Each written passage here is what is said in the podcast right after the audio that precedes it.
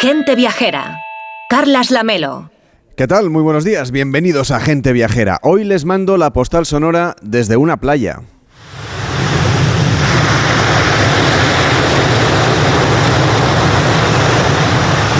Les podría decir que este es un arenal inmenso, que es una playa enorme o que es un extenso grao, pero vamos a hablar con propiedad. Este lugar en el que estamos es un playazo. Y no se lo digo como una exageración, es que así se llama una de las orillas marinas más famosas de Vera, en la provincia de Almería. Le llaman el playazo y no es para menos, son dos kilómetros de costa urbana con un arenal de 120 metros de intenso color dorado que brilla especialmente gracias a la peculiar luz que el sol brinda a esta provincia española. En esta época del año, además, está muy poco transitada. Hasta aquí se acercan deportistas, hay practicantes de la meditación, parejas y bañistas solitarios que disfrutan de una postal completamente diferente de la que ofrecen las playas durante la temporada alta. En su extremo norte se extiende una amplia área nudista. Aquí se puede usted alojar en el primer hotel nudista de España. Hay también urbanizaciones y chiringuitos donde lo propio es ir sin ropa. Esta zona de España es mundialmente famosa entre los nudistas europeos por el reconocimiento oficial de esta práctica que sitúa a Vera en el mapa global del desnudismo. Desde el playazo, en Vera, en la parte oriental de la comarca del Levante almeriense, les mando hoy la postal sonora de gente viajera.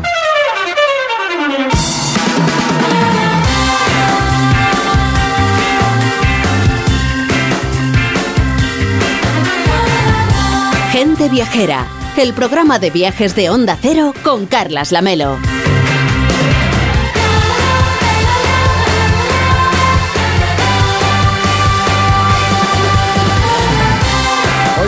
Viajera se emite en directo desde el Valle del Este Golf Resort. Estamos en Vera, en Almería, celebrando la final de la vigésima edición del Circuito Nacional de Golf de Onda Cero. Estamos aquí con el patrocinio de la Diputación de Almería, el Ayuntamiento de Vera, Infinitamente Vera, Valle del Este Golf Resort Costa de Almería y Audi Vera Import. Y hoy en Gente Viajera la verdad es que tenemos muchas ganas de saludar también a Víctor Herranz. ¿Qué tal Víctor? ¿Cómo estás? Buenos días. Muy buenos días, Lamelo, pero no mejora mucho mi handicap, ¿eh? ¿Qué ha pasado con, con tu golf? ¿No has, ¿No has tomado clases? Bueno, algo, algo he visto y me han dado un par de indicaciones, pero no, no veo que mejore mi swing. Mira, hasta, hasta ahora, además del sol que, que es espectacular aquí en Almería y la luz que tenemos, yo estoy viendo aquí a gente que está practicando. Así que cuando acabe el programa te podrías acercar ahí a ver si, si ganas un poquito de... No te esfuerces, ¿eh? Porque no.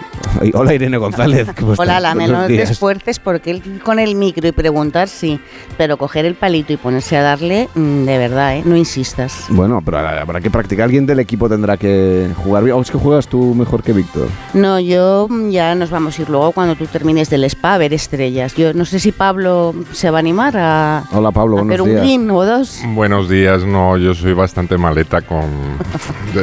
Vamos, Vaya- que no, vaya no veo aquí- ni la voz. Vaya, vaya equipo, Vaya que equipo has de traído, golfistas vaya. hemos elegido. Enrique Domínguez Uceta, ¿cómo estás? Buenos días. Buenos días, Carlos. La verdad es que tenemos un sol est- espectacular. Yo lo siento mucho, pero es que es maravilloso verlo desde ahí y es un poco una lástima estar aquí al otro lado. Bueno, yo creo que una de las cosas que hay que agradecerle al sol es cómo hace brillar el verde de los campos de golf. Yo hoy tengo la sensación de estarme bañando en el verde brillante de los campos de golf y la verdad es que es una maravilla, es un recreo para los ojos. Está hoy con nosotros también Javier Aureliano, que es presidente de la Diputación de Almería. ¿Cómo está? Muy buenos días. Buenos días, ¿qué tal? Es verdad que lo de la luz es que es diferente. Fíjese usted dónde está ahora sentado, a ver si no brilla dif- distinto. Brilla, brilla. Usted porque estará acostumbrado que vive aquí en Almería. Sí, pero ¿sabes lo que pasa? Yo aprecio más la luz de Almería cuando no estoy en Almería. Y cuando vengo de nuevo a Almería veo que el azul, el azul del cielo es un azul totalmente distinto.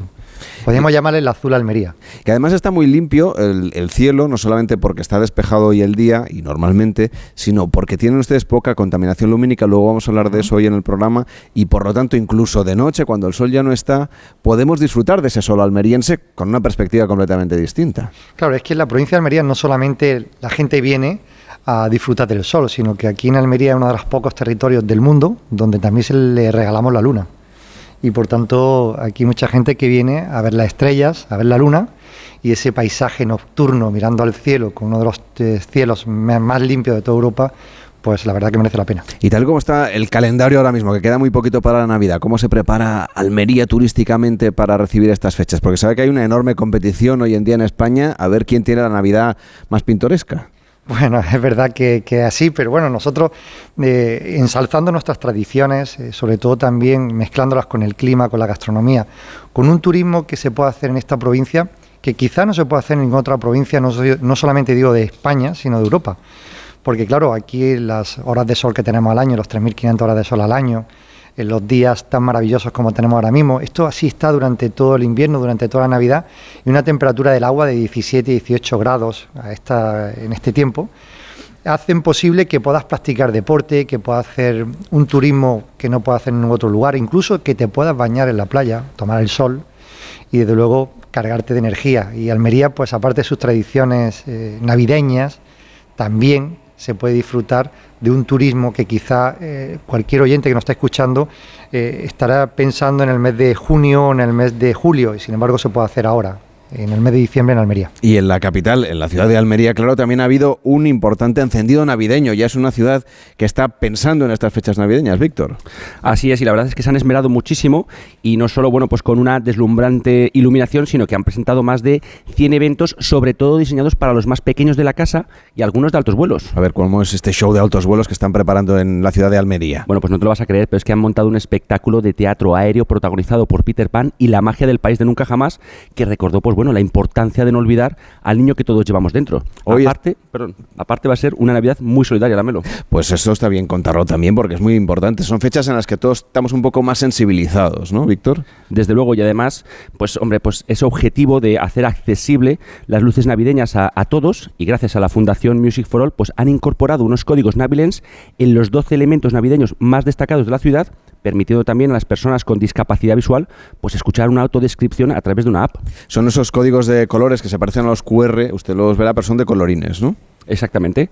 Van con el, con el escáner, que simplemente con el móvil ya le reconoce la, el, código y ya la app se les conecta y les da toda la información. Pues vamos a viajar ahora en el tiempo, aunque no va a ser con Rebeca Marín, que ya se ha ido camino de Madrid después de estar con Jaime Cantizano. Queremos conocer la historia de Vera, pero de la Vera minera, donde en el siglo XIX se descubrió un filón de plomo y de plata en el barranco del Jaroso, en la Sierra Almagrera, un lugar que también tenemos que visitar, Víctor. Desde luego, y fue centro neurálgico de la minería del Levante almeriense y testigo pues de numerosas operaciones mineras a lo largo de la historia. Está con nosotros Magda Navarro. ¿Cómo está? Buenos días. Buenos días, Carles, y a todos los contertulios. Bueno, es técnica de marketing turístico en la empresa pública Destino Vera, es investigadora histórica en Apamibe y nos va a hablar justamente de que en Vera había una de esas seis escuelas de capataces de minas maestros fundidores, que de las seis que había en España, pues una estaba en Vera. ¿Qué queda de, aquel, de todo aquello, de toda aquella parte histórica? Pues realmente queda todavía mucho, mucho por explorar y mucho por conocer. Como habéis comentado, en 1839 se descubrió bueno, un yacimiento de plata brutal que se estuvo exportando durante casi un siglo, prácticamente todo el siglo XIX. Hablar de Vera y del Levante almeriense es hablar de minería y, y salpicó realmente a niveles em, enormes porque hubo un progreso no solo a nivel económico, sino también urbanístico. Si habéis paseado por Vera y por, por, la comarca, habréis apreciado pues casas palaciegas y esto pues tuvo que ver con este mm, este esplendor minero que hubo en el siglo XIX. A Vera también se les salpicó, eh, sobre todo a nivel administrativo, judicial, académico eh, y mm, a través de la Escuela de Capataces de Minas como bien has comentado, solo seis en España y una estaba aquí. Eh, ¿Por qué se, ubicó aquí? Pues porque en Sierra Magrera se explotaron más de 2.000 pozos mineros. Sierra Magrera está ubicada desde la Almazora hasta la parte de Villaricos y eh, se encontraron que tenían una carencia importante de facultativos de minas. Entonces, a través de, de la Escuela de Ingenieros de Minas de Madrid, eh, lograron la familia Anglada pues traerse esta escuela aquí a, a Vera. También comentaros que a raíz de que se encontró esta beta de plata, pues la inversión extranjera empezó a florecer y, fue tanto el capital eh, extranjero que invirtió en la zona que sus países eh, decidieron instaurar en tanto en Vera como en la comarca nada más ni nada menos que 11 viceconsulados es decir, que Vera fue capital eh, diplomática en aquella época. Y todo esto son recursos que ahora tenemos, claro, de turismo industrial y de, turismo minero, que es un poco una tendencia últimamente. Pues la verdad es que sí, toda la comarca está, está muy por la labor. El Ayuntamiento de Vera, desde el primer momento, ha apostado por este tipo de turismo. Además, está siendo súper receptivo y todo lo que os cuento no es solo una historia que contar, sino también una, una historia que ver, porque queda bastante patrimonio todavía eh, que se erige sobre todo en la zona de Sierra Almagrera. En la playa de Vera habíais, habíais hablado antes del hotel nudista, pues antes de ser un hotel nudista fue una fábrica de fundición, bueno, en realidad dos fábricas de fundición. Una familia de industriales malagueños que se llamaban los Welling, de hecho creo que tienen un barrio y tienen una calle en, Málaga. Parte de esa familia, que eran también diplomáticos y eran propietarios mineros, y vinieron primero a la zona de, del Poniente, que ayer lo, lo referisteis en vuestro programa, en la zona de, de Berja y de Adra, y cuando esa minería a principio de siglo cayó en declive, pusieron los ojos aquí, en un principio pusieron los ojos de, justo donde está ahora la geoda de Pulpí, en la zona de Jarabia, y después se fueron a, a Sierra Magrera. Fíjate, Enrique, lo importante que es lo de preservar esa parte industrial que ahora se ha convertido en muchas zonas de España, también aquí, en un atractivo turístico. El hecho de, recuperar, de musealizar muchas veces la parte de las antiguas y viejas minas, por ejemplo, de viejas fábricas. Bueno, yo creo que es eh, una tendencia efectivamente y sobre todo yo creo que es que ha estado muy presente en la historia de nuestras ciudades hasta realmente hace muy poco tiempo. Y entonces la posibilidad de visitar esas minas y también de conocer esa parte del paisaje que es la geología en la que yo creo que todos somos un poco ignorantes, no sabemos mirar al suelo y saber qué es lo que tiene. Y entonces a mí me encanta cuando nos lo explican y en ese sentido pues también eh, el turismo minero pues nos ayuda a entrar en contacto con el suelo que pisamos. Por cierto, déjame eh, eh, darte la enhorabuena en nombre de todo el equipo del programa por ese premio que has conseguido esta semana junto con Mercedes Peláez, el premio de periodismo de la Cámara de Comercio Alemana en España, justamente hablando de recursos industriales reconvertidos en recursos turísticos, en este caso en Alemania. Pues sí, efectivamente, eh, nos han dado el premio en, el apartado, bueno, era uno de los dos apartados que había de sostenibilidad, porque precisamente ver cómo la cuenca del Ruhr, que ha sido realmente el corazón industrial de Europa durante dos siglos prácticamente, eh, pues todas las instalaciones obsoletas las han ido reconvirtiendo en museos y en parques abiertos al público para que la gente disfrute de todo eso, pues yo creo que han hecho un trabajo verdaderamente modélico y ejemplar Alemania, que yo creo que nos sirve de, ejemplo a todos los demás y al haberlo recogido en esos reportajes en la revista Descubrir el Arte, pues ha sido bien valorado por la Cámara Alemana y, nada, estamos encantados. muchas felicidades de parte del equipo. Señor Aureliano, es importante ir buscando ¿no? diferentes narrativas, cosas distintas que ofrecer a los viajeros, aunque sea buscando entre las minas o entre las antiguas fábricas o en esta parte de la Almería burguesa. Claro, es fundamental, sobre todo porque cada vez el viajero es mucho más exigente y quiere algo distinto a lo que le puede ofrecer cualquier otro destino, eso es, es obvio, ¿no? Pero cuando nosotros tenemos ese patrimonio geológico, con un turismo industrial que se puede hacer en varias facetas, en varios pilares que nosotros estamos intentando promover y potenciar, porque además no tiene estación y por tanto es un elemento muy importante igual que el golf, igual que el turismo deportivo, el turismo gastronómico, puedes venir cuando quieras y lo puedes eh, disfrutar de ello. ¿no? Y por eso hemos querido potenciar la, geoda de Pulpí, la geoda más grande del mundo visitable que está en Pulpí, donde lo más importante es la geoda, pero a mí lo que más me gusta es la mina rica. Es eh, pasear por, o sea, entrar a la mina y de observar cómo se hacía eso a pico pala de nuestro antepasado y que esté tan bien conservada, eso es majestuoso cuando te pones debajo de lo que le llaman la catedral. ¿Cómo es posible que alguien con sus manos, con un pico, con una pala, pudiera escarbar, pudiera eh, cincelar todo lo que todo lo que se ve ahí. Y toda la Sierra de Almagrera, evidentemente, pues eh, también está como un queso gruyère porque eh, aquí había un gran elemento y era fundamental la minería en, esta parte de la provincia de Almería, pero también en el poniente almeriense. Fijaros, voy a contar algo. Eh, la provincia de Almería se llama Almería gracias a la minería. ¿Y por qué digo esto? O sea, ¿por qué la capital está en Almería gracias a la minería? Porque allá por el 1822, 1800, cuando empezaron a conformarse la situación administrativa de nuestro país, pues había un debate muy importante en, entonces Congreso de los Diputados y eh, había dos personas que estaban empujando por la capitalidad de esta provincia, una que estaría en Baza y otra que estaría en la Almería ciudad. Al final se apostó por Almería ciudad por un, un elemento muy importante que es la minería de la Sierra de Gados, que era una minería del plomo. Era tan importante y tanto iba en auge en aquellos entonces que era absurdo poner la capital de esta provincia en Baza antes que en Almería precisamente por la minería. Por tanto, la minería de esta provincia le debemos mucho de, aquí para atrás y ahora nos está aportando mucho de aquí para adelante. Por tanto, queremos canalizar todo el patrimonio minero geológico que tenemos, eh, tanto esa, eh, ese turismo industrial, no solamente de la minería, sino también científico, cuando hablamos de la plataforma termosolar más importante del mundo, que aquí la tenemos, o cuando hablamos que, aquí cultivamos salud y que están debajo de unos invernaderos solares y que la gente puede ver esos invernaderos y puede disfrutar cómo se cultiva esa salud y cómo la exportamos. O cuando vamos al Parque Natural Cabo de Gataníjar o de Alquilar, que aquello es un es, eh, Euro Disney para cualquier geólogo cuando entra allí, pues nosotros estamos encantados de que poder ofrecer esto al conjunto de nuestros visitantes y también a los, eh, a los habitantes de Almería, que son los primeros prescriptores. Claro que sí, en concreto aquí en Vera, donde hoy estamos haciendo gente viajera en directo, tienen unas rutas para que la gente pueda conocer mucho mejor ese patrimonio industrial, pero también la parte gastronómica, señora Navarro, que ustedes quieren que forme parte de la experiencia que tienen los viajeros cuando vienen aquí a conocer esa parte de Vera, o sí, un poco más vinculada a los tiempos mineros, a la Vera burguesa. Es que, Carles, si hay un lugar excelente para vivir 12 meses de experiencias, eso es Vera, Vera y la comarca de Levante Meriense. Estás en lo cierto. Hace aproximadamente, no llega un año, eh, se organizaron unas jornadas gastronómicas vinculadas con la burguesía minera.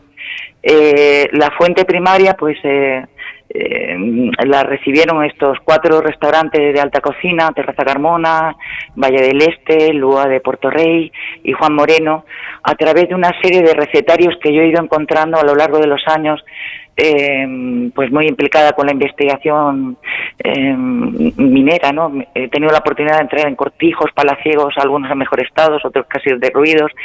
He encontrado recetas sueltas, mm, pues prácticamente que, las iban a tirar a la basura, las he ido recopilando, y recetarios eh, de esa época del siglo XIX. Y junto a, a esta maravillosa hemeroteca que tenemos en la Diputación Provincial, pues extrajimos cientos de recetas y, nuestros grandes chefs pues han hecho auténticas maravillas.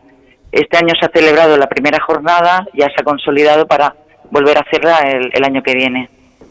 Pues tenemos toda esta oportunidad de conocer, ver aquí los 365 días del año, también buscando esa parte de turismo industrial y de combinarlo con el turismo gastronómico, que siempre es muy buen plan. Magda Navarro, técnica en marketing turístico de la empresa pública Destino Vera e investigadora histórica APAMIBE. Gracias por acompañarnos. Buenos días.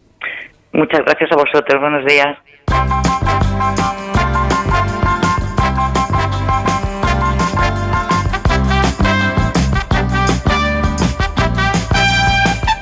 Onda Cero, gente viajera. Carlas Lamelo.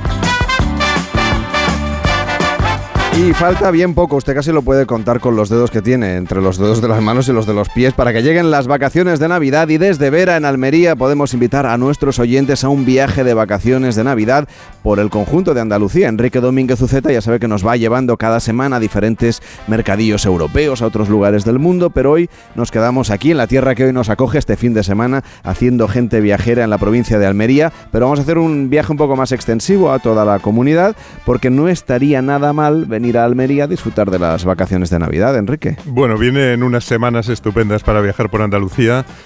Seguramente serán las tierras más cálidas en estas fechas de toda la península y seguramente con Almería en cabeza de buen clima, templado y seco. Ya sabes que yo soy un enamorado de Andalucía donde mm, suelen tener un clima estupendo en estas fechas, en ocasiones menos frío que en el resto de la península, pero aunque hiciera más frío tampoco nos vamos a quedar en casa mientras las carreteras estén bien y los trenes pues hagan su trabajo mm, sin problemas. Andalucía yo creo que es ideal para este este viaje de Navidad que nos podemos plantear porque tienen muchas tradiciones estupendas. Toda la comunidad celebra muchísimo la Navidad. En Granada, por ejemplo, ponen un gran mercadillo navideño en la plaza de Viv Rambla, en el centro, súper tranquila, preciosa. En Sevilla hay mercadillos, la Feria del Belén y, el mercado navideño de artesanía. Y bueno, gente viajera ha tenido oportunidad de presenciar en directo lo animadas que están las calles de Málaga en las semanas de Adviento. Y si hablamos de música tradicional de Navidad en Andalucía, pues no nos podemos olvidar de los verdiales de Málaga, porque el 28 de diciembre es la fiesta mayor de Verdiales, con, con esos cantos, toque y baile típicos de estas fechas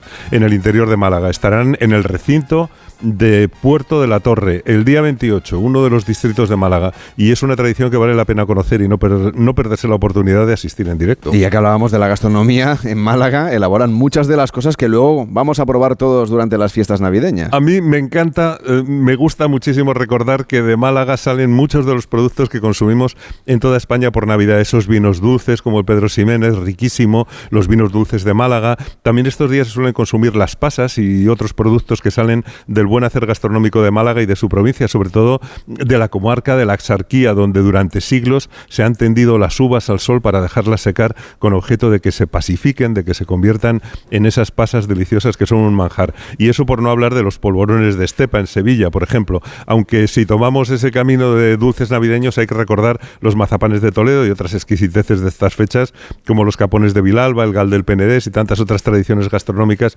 unidas a la Navidad que también, bueno, pues pueden ser un buen motivo para acercarse a, otras zonas donde tienen este tipo de productos. Y son tentaciones gastronómicas navideñas, ya estamos, como decíamos, descontando los días, pero la suerte de venir por aquí es que además podemos comprar estos productos para llevárnoslos luego a casa y comprárselos directamente a quienes los producen, que eso siempre ayuda a la economía y además es una experiencia así como más gratificante. Bueno, y además parece que hace que te sepan muchísimo mejor, ¿verdad? Cuando has visto dónde han surgido, quiénes los han elaborado, las tiendecitas donde los venden recién, recién eh, salidos de la cadena de producción, pues la verdad es que es un gusto. Una, una de esas delicias también son los mantecados, eh, que los hay de sabores, los de canela, los de almendra, los de limón, pero todos exquisitos y famosos en Andalucía los mantecados de Antequera en Málaga. También pasa por Málaga otro, otra, otro dulce que yo creo que es una joya en estos días, los roscos de vino, esos aros de masa crujiente con su sabor de fondo de anís y de vino dulce cubiertos con azúcar en polvo que son muy ligeros y, sabrosos. Y en esto de los dulces pues no hay objeciones religiosas. Estos días nos encantan los alfajores, por ejemplo, que son de origen árabe, elaborados con almendra, avellana, harina, miel pura de abeja, especias y azúcar y que seguramente tienen su mejor expresión si son de Medina Sidonia en Cádiz. Pues un viaje por allí y venirse con, eh, con estos productos, pues yo creo que es una gozada. Otros productos quizás sean menos conocidos como las yemas del Tajo, que Carles, te puedes imaginar de dónde es ese Tajo. Pues de Tajo de Ronda. El Tajo de Ronda, efectivamente, eh, también en Málaga, eh, que se hacen con yema de huevo, con azúcar y un poco de brandy. O el turrolate, que podemos decir que es una combinación de turrón y chocolate típica de la subbética cordobesa, de Priego de Córdoba y Rute, que se elabora con cacao, con almendras y avellanas, con azúcar y canela y que tiene forma de, barrita cilíndrica. Eh, las encuentras si te acercas a Priego de Córdoba, que por otra parte también es un pueblo precioso. Y bueno, pues también van llegando mm, a las mesas los pestiños, los polvorones como los de Fondón, aquí en Almería, que también son exquisitos. Y si antes hablábamos de mantecados, pues hay que recordar los de Estepa, claro, en Sevilla, donde tienen incluso un museo del mantecado. Y la rareza de Rute, donde hacen un Belén de chocolate y, acude muchísima gente para ver ese Belén de ah, chocolate. No, es para menos, nos estamos entreteniendo un poco en los temas gastronómicos, pero me gustaría contar algo, por ejemplo, de Granada, Enrique, por, donde por cierto vamos a estar dentro de 15 días haciendo gente viajera en directo. Pues estaremos enseguida, podemos dar testimonio desde allí de cómo lo hacen, pero Granada desde luego estos días ya está preciosa mm, y ahora muy animada con su iluminación, con el mercadillo de Navidad. Yo creo que no hay que descubrir la belleza de Granada, pero se puede descubrir su encanto navideño. Fíjate que, eh, según tengo aquí apuntado, tienen 2.251.312 puntos de luz que iluminan la ciudad desde el viernes pasado.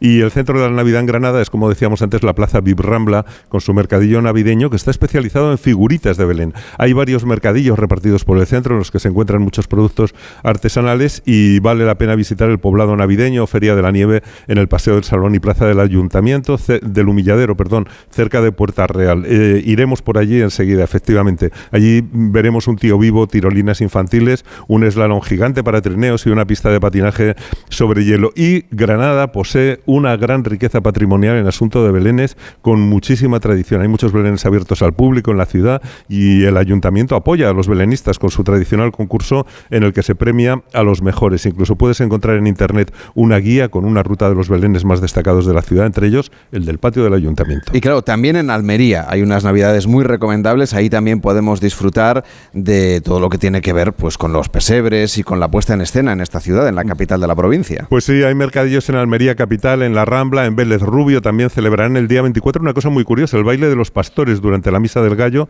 en la iglesia de la que se han retirado los bancos, pues bailan seis parejas mientras una pastora prepara las migas que ofrecen al niño. Es muy bonito. Hay pasacalles, eh, hay eh, gente del pueblo vestidos de pastores que llevan un cordero por las casas pidiendo el aguinaldo, cantando y anunciando mm, la misa del gallo. Y aquí en Vera siempre ha habido tradición también de la matanza del cerdo y de la celebración del Día de las Migas eh, de Navidad, en Navidad. Y bueno, a lo largo del año la verdad es que aquí en Vera celebran muchas fiestas como la de San Cleofás, una romería a la ermita eh, de la Virgen de las Huertas. Eh, bueno, es una ciudad en la que siempre ha habido muchísimas cosas. Y, fíjate, hay, hay, una curiosidad que, que te quería contar mm, antes y es la de, la de que muchas de las mejores iluminaciones ¿Mm? navideñas que se hacen en España, pues proceden de una empresa que trabaja en Puente Genil, que tiene además en la propia ciudad una preciosa iluminación, pero hay una empresa allí que se llama Iluminaciones Jiménez, que instala las de su pueblo,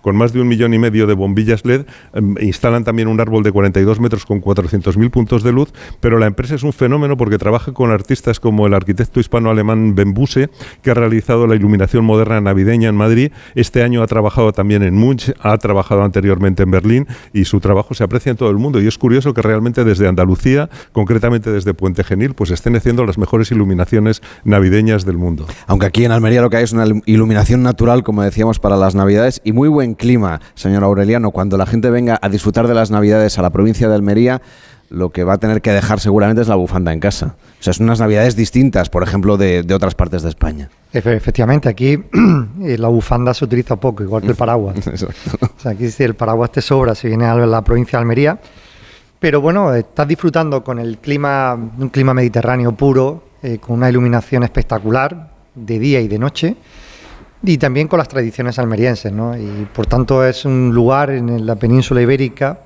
que muy pocos sitios pueden decir lo mismo y estás eh, en plena Navidad disfrutando esas tradiciones con la familia, con amigos, con la gastronomía navideña, que tenemos muy buena gastronomía y que se hacen muy buenas, eh, bueno, de, antes lo comentaba Enrique, mantecado de fondón, de laujar, pestiños, buñuelos, se suelen hacer roscos, luego comidas de cuchar también. Navidad aquí en Vera es uno de los epicentros gastronómicos de la provincia de Almería por, porque no pierden esa tradición eh, por comidas navideñas, pero a la vez se van adaptando a los tiempos modernos y por tanto nosotros tenemos, eh, podemos presumir que si quieres vivir una Navidad distinta, pero con la esencia y la tradición navideña, tienes que venir a Almería.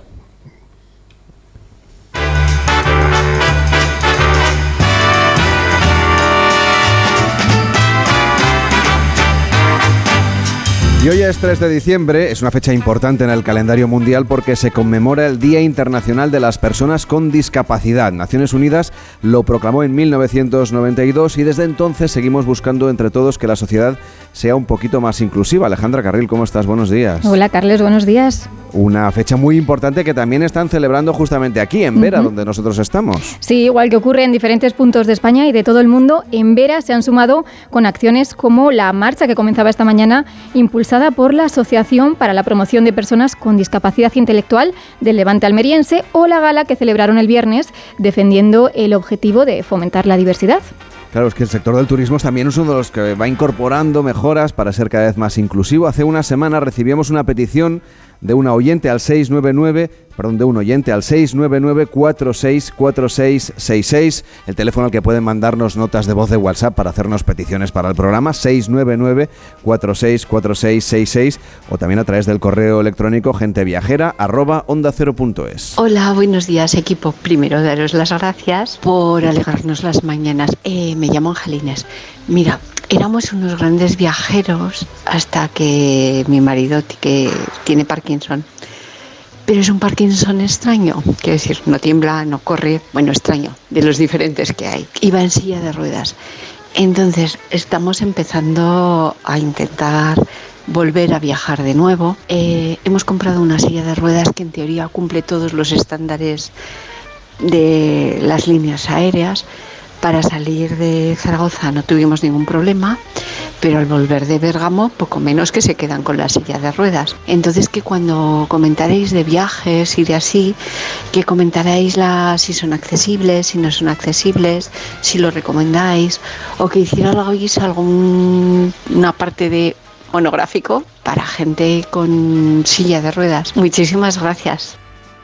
Pues le agradecemos al oyente esa petición. Eh, cada cierto tiempo, de manera periódica, en Gente Viajera siempre hablamos de temas de accesibilidad y hace ya, pues yo creo que un par de meses hicimos un especial sobre destinos accesibles y de hecho me consta que aquí también, en la provincia de Almería, están trabajando ustedes para que todo el mundo, independientemente de sus necesidades y, de las cosas que necesite también, pues para poder moverse y disfrutar. Hablábamos antes, ¿no?, de esos códigos que sirven para conocer los monumentos. ¿Cómo están trabajando para que la provincia de Almería sea cada vez más, más accesible?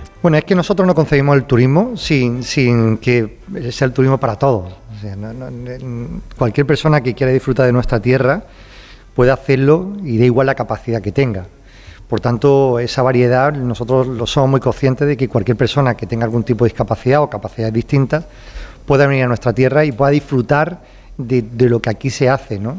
Y por eso nosotros, eh, todas las, todo lo que hacemos en, a nivel turístico lo hacemos de manera transversal para todos por igual tratando de incorporar nuevos códigos, nuevas cosas dentro de la promoción turística, incluso también los propios, las propias hostelerías y la propia hotelería, que también está trabajando muchísimo para, para que Almería sea un destino turístico accesible, un destino turístico sostenible y un destino turístico digerible.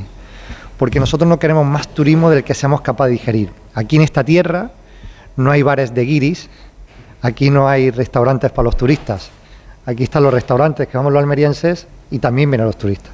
Y eso hay que preservarlo, ¿eh? Claro. Cuando llegue el AVE también. es la clave. Que la gente está preocupada. No, pero eh, insisto, tenemos los pies en la tierra, sabemos perfectamente lo que queremos. No, no queremos morir de éxito, no queremos parecer a ningún otro destino turístico, de alrededor o fuera de aquí.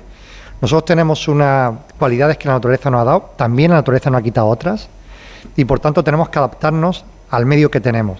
Y queremos además que cualquier persona, que insisto, tenga capacidades distintas, pueda disfrutar también de lo que aquí se le ofrece. Y bueno, hemos hecho mucho fan trip con personas con discapacidad eh, física, personas con discapacidad psíquica, y han venido aquí, han disfrutado. Nosotros estamos promoviendo muchísimo que Almería sea una tierra de oportunidades también para las personas que quieren hacer turismo, porque al final el turismo es una fábrica de felicidad.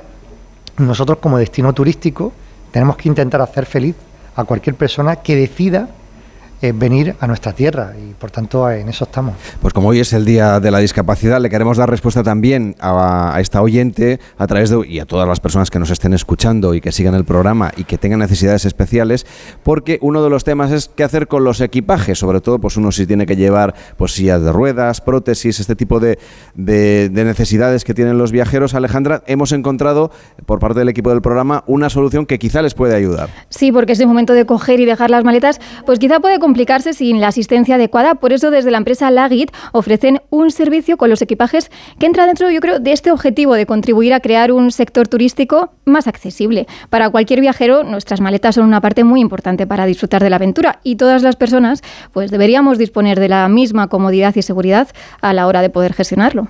Claro, nos ocurre muchas veces, dejamos el hotel y no, o, tenemos que dejar la maleta, digamos, en recepción y luego eso nos condiciona muchísimo el viaje. Bueno, hemos encontrado una solución que puede servir para cualquier tipo de viajero, pero que tienen servicios específicos para las personas que tienen necesidades de movilidad y por lo tanto lo de mover las maletas todavía le resulta pues mucho más complicado. Está con nosotros Jaime Garín, que es responsable del mercado español de Lagit. ¿Qué tal? Muy buenos días. Hola, muy buenas Carles, muy buenas Alejandra, encantado. ¿De, qué manera puede facilitar el viaje a las personas con discapacidad el hecho de gestionar con su empresa su equipaje? ¿Cómo funciona?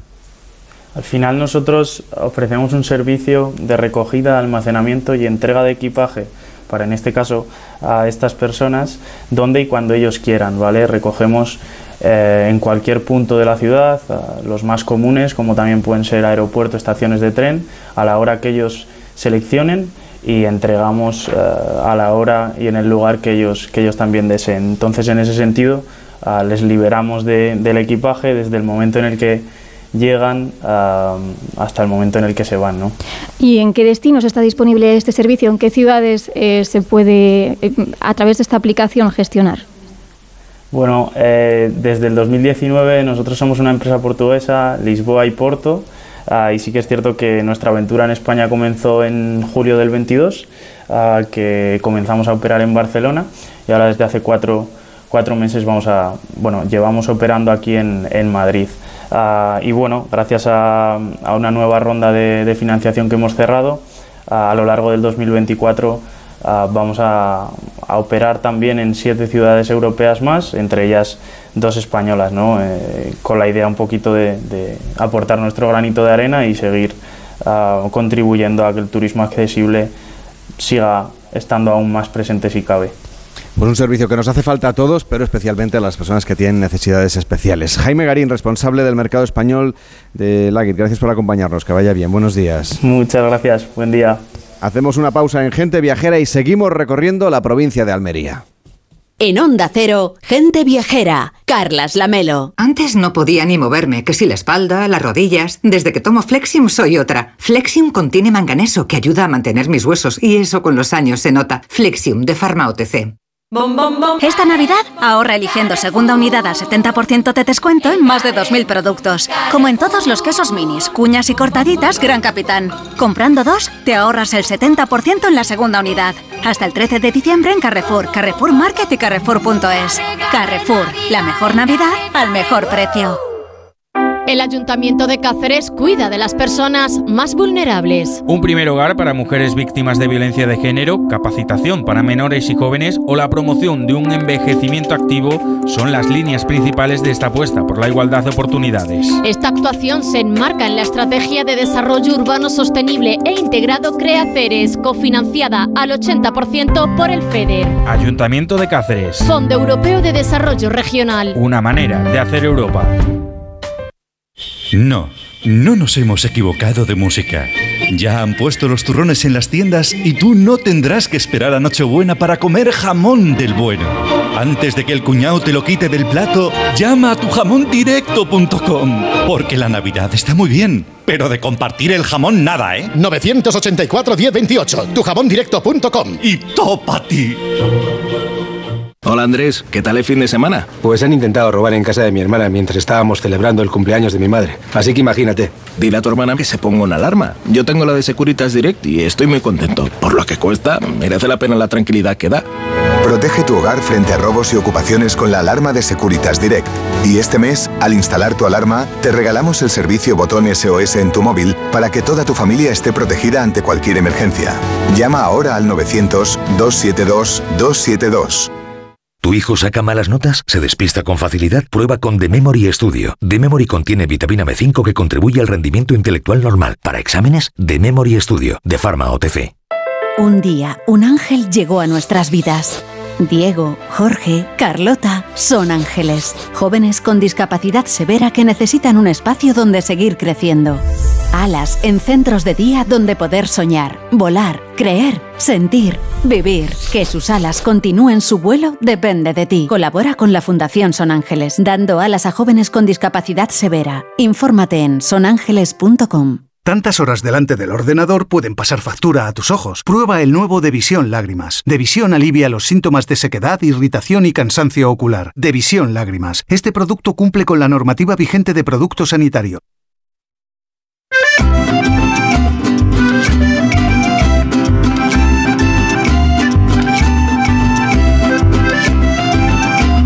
Gente Viajera, el programa de viajes de Onda Cero con Carlas Lamelo.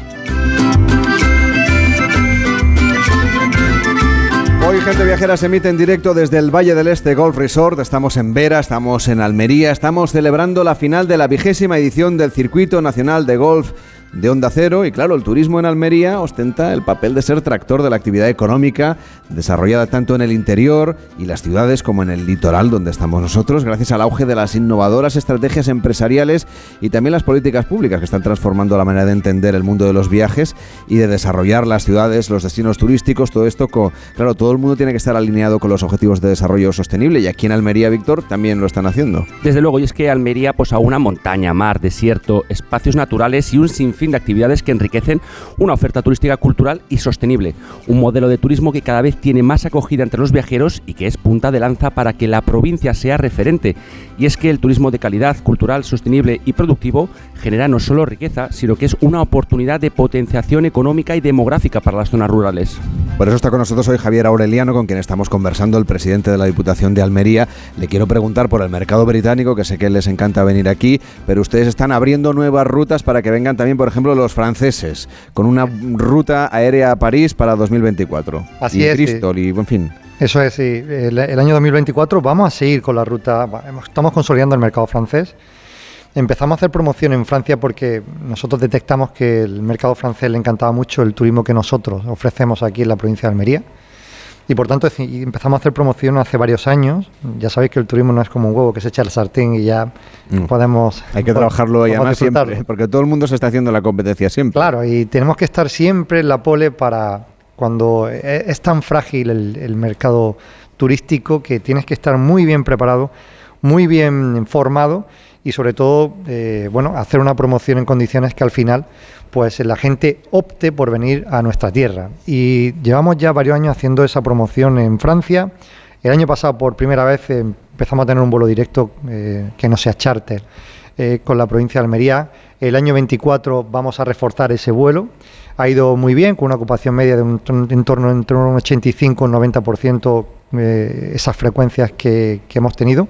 Y el 24 se va a consolidar más, incluso vamos a, estirarlo en el, en el espacio que no solamente sean los meses estivales, porque Almería, como hemos dicho y vamos diciendo todo, toda la mañana, podemos disfrutar desde el verano, desde el mes de marzo hasta el mes de diciembre, y por tanto queremos estirar las nuevas frecuencias que vamos a tener con el mercado francés. Pero no solamente nos vamos a quedar ahí, sino también vamos a abrir nuevas líneas eh, con Italia y con otros países que van a ser líneas regulares para volar directamente eh, con, con Almería, aparte de las nuevas frecuencias y líneas que estamos abiertos en el territorio doméstico, en el territorio nacional, con el norte de España, con Mallorca, en fin, con, con varias eh, rutas que antes no tenía Almería y que ahora sí la estamos poniendo en marcha. Le iba a decir porque a los franceses les gusta mucho el modelo de turismo que hay aquí, pero al resto de españoles también. Esto es lo que ustedes llaman ese turismo lento, que quieren que se vaya consolidando. el turismo que seamos capaces de digerir, lo que he dicho antes. Eh, mm, nosotros decimos, oye, en verano queremos que venga mucha gente a la provincia de Almería. No, con lo que viene está bien. Y lo digo así abiertamente. Lo que queremos aquí es que lo que viene en el verano, la gente que está aquí en verano también la podemos tener en otoño, porque puede disfrutar exactamente igual que si fuera verano. Y puede también podemos tenerlo en primavera y podemos tenerlo en invierno. Y eso es lo que tratamos de explicar.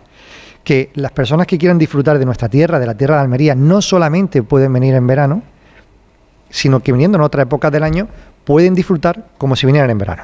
Lo que quieren también es reforzar la oferta cultural, por ejemplo, a través del Museo del Realismo Español Contemporáneo, que creo que se va a estrenar muy pronto. No sé si hay fecha o... Sí, yo, yo me atrevo a decir que la revolución cultural que vamos a hacer también en la provincia de Almería va a ser el epicentro cultural más, más importante de- del, del sureste español, por varios motivos. El primer motivo porque vamos a tener el primer y único Museo de Realismo Nacional es- español, de la mano de Antonio López. Nosotros estamos muy, muy cercanos a Antonio López, permanentemente estamos en contacto con él. Él, él toda su obra va a estar aquí en, Almería. Incluso no solo él, sino desde el siglo XIX para acá, todos los pintores realistas. Todas las personas que quieran ver esa pintura realista va a ir al único museo que hay en España catalogado como tal, que va a estar en la provincia de Almería, en un edificio del siglo XVI, el único edificio civil que queda en pie en la ciudad de Almería, que era antes un antiguo hospital, que se ha convertido en museo de realismo y que va a abrir sus puertas en el primer trimestre del año que viene. Una inversión que más de 20 millones de euros que, hemos puesto encima de la mesa y que ahí ya lo tenemos todo preparado, ya se están metiendo obras dentro del museo, esculturas de Antonio López y los pintores realistas. Pero es que aparte de eso, la Diputación Provincial también ha adquirido un, un edificio muy emblemático, un Cortijo icono. del Fraile. Cortijo del Fraile. Ayer lo estuvimos contando porque hicimos un recorrido por el por Almería a través Sí. del cine y justamente ahí va a haber pues un, un punto de atracción cultural vinculada con el cine que está por otra parte tan en la mente de todos, ¿no? Cuando pensamos en Almería. Es que el Cortijo del Fraile es el icono eh, por excelencia de la provincia de Almería en todas las vertientes. Es decir, la dejadez, el Cortijo del Fraile. La cultura, el Cortijo del Fraile. A veces hemos actuado desde las administraciones de forma necia y no podíamos permitir que esto pudiera pasar. Cortijo Fraile es un icono que ha sido inspiración y fuente de inspiración de artistas, no solamente de cineastas como Sergio Leone. Allí ha rodado Clint Eastwood la trilogía del dólar, el bueno, el feo y el malo, por un puñado de dólares o La muerte tiene un precio. El Cortijo Fraile eh, fue donde ocurrió el crimen de Nijas que inspiró a Federico García Lorca para hacer la obra eh, eh, el, eh, crimen el perdón bodas de sangre. El crimen de Níger en la obra bodas de sangre no o Carmen de Burgos que se inspiró para hacer puñada de claveles. Al final es una obra universal de Federico García Lorca que nosotros queremos ponerlo en valor como un icono no solamente el edificio en sí sino 23 hectáreas que también hemos comprado alrededor para hacer festivales para hacer encuentros de cine de literatura de poesía. Mi gran sueño es ver de representar por la mejor compañía de teatro la obra de Federico García Lorca en el lugar que se produjo el crimen de Níjar, que inspiró a él a escribir Bodas de Sangre. Ese es el objetivo que nosotros tenemos y que sea un gran eh, elemento, un gran contenedor cultural, un gran espacio cultural en pleno corazón del Parque Natural Cabo de Gata Níjar. No va a haber otra cosa igual en toda la península ibérica. Y nosotros estamos súper ilusionados que así sea. Por eso nos decidimos a comprarlo.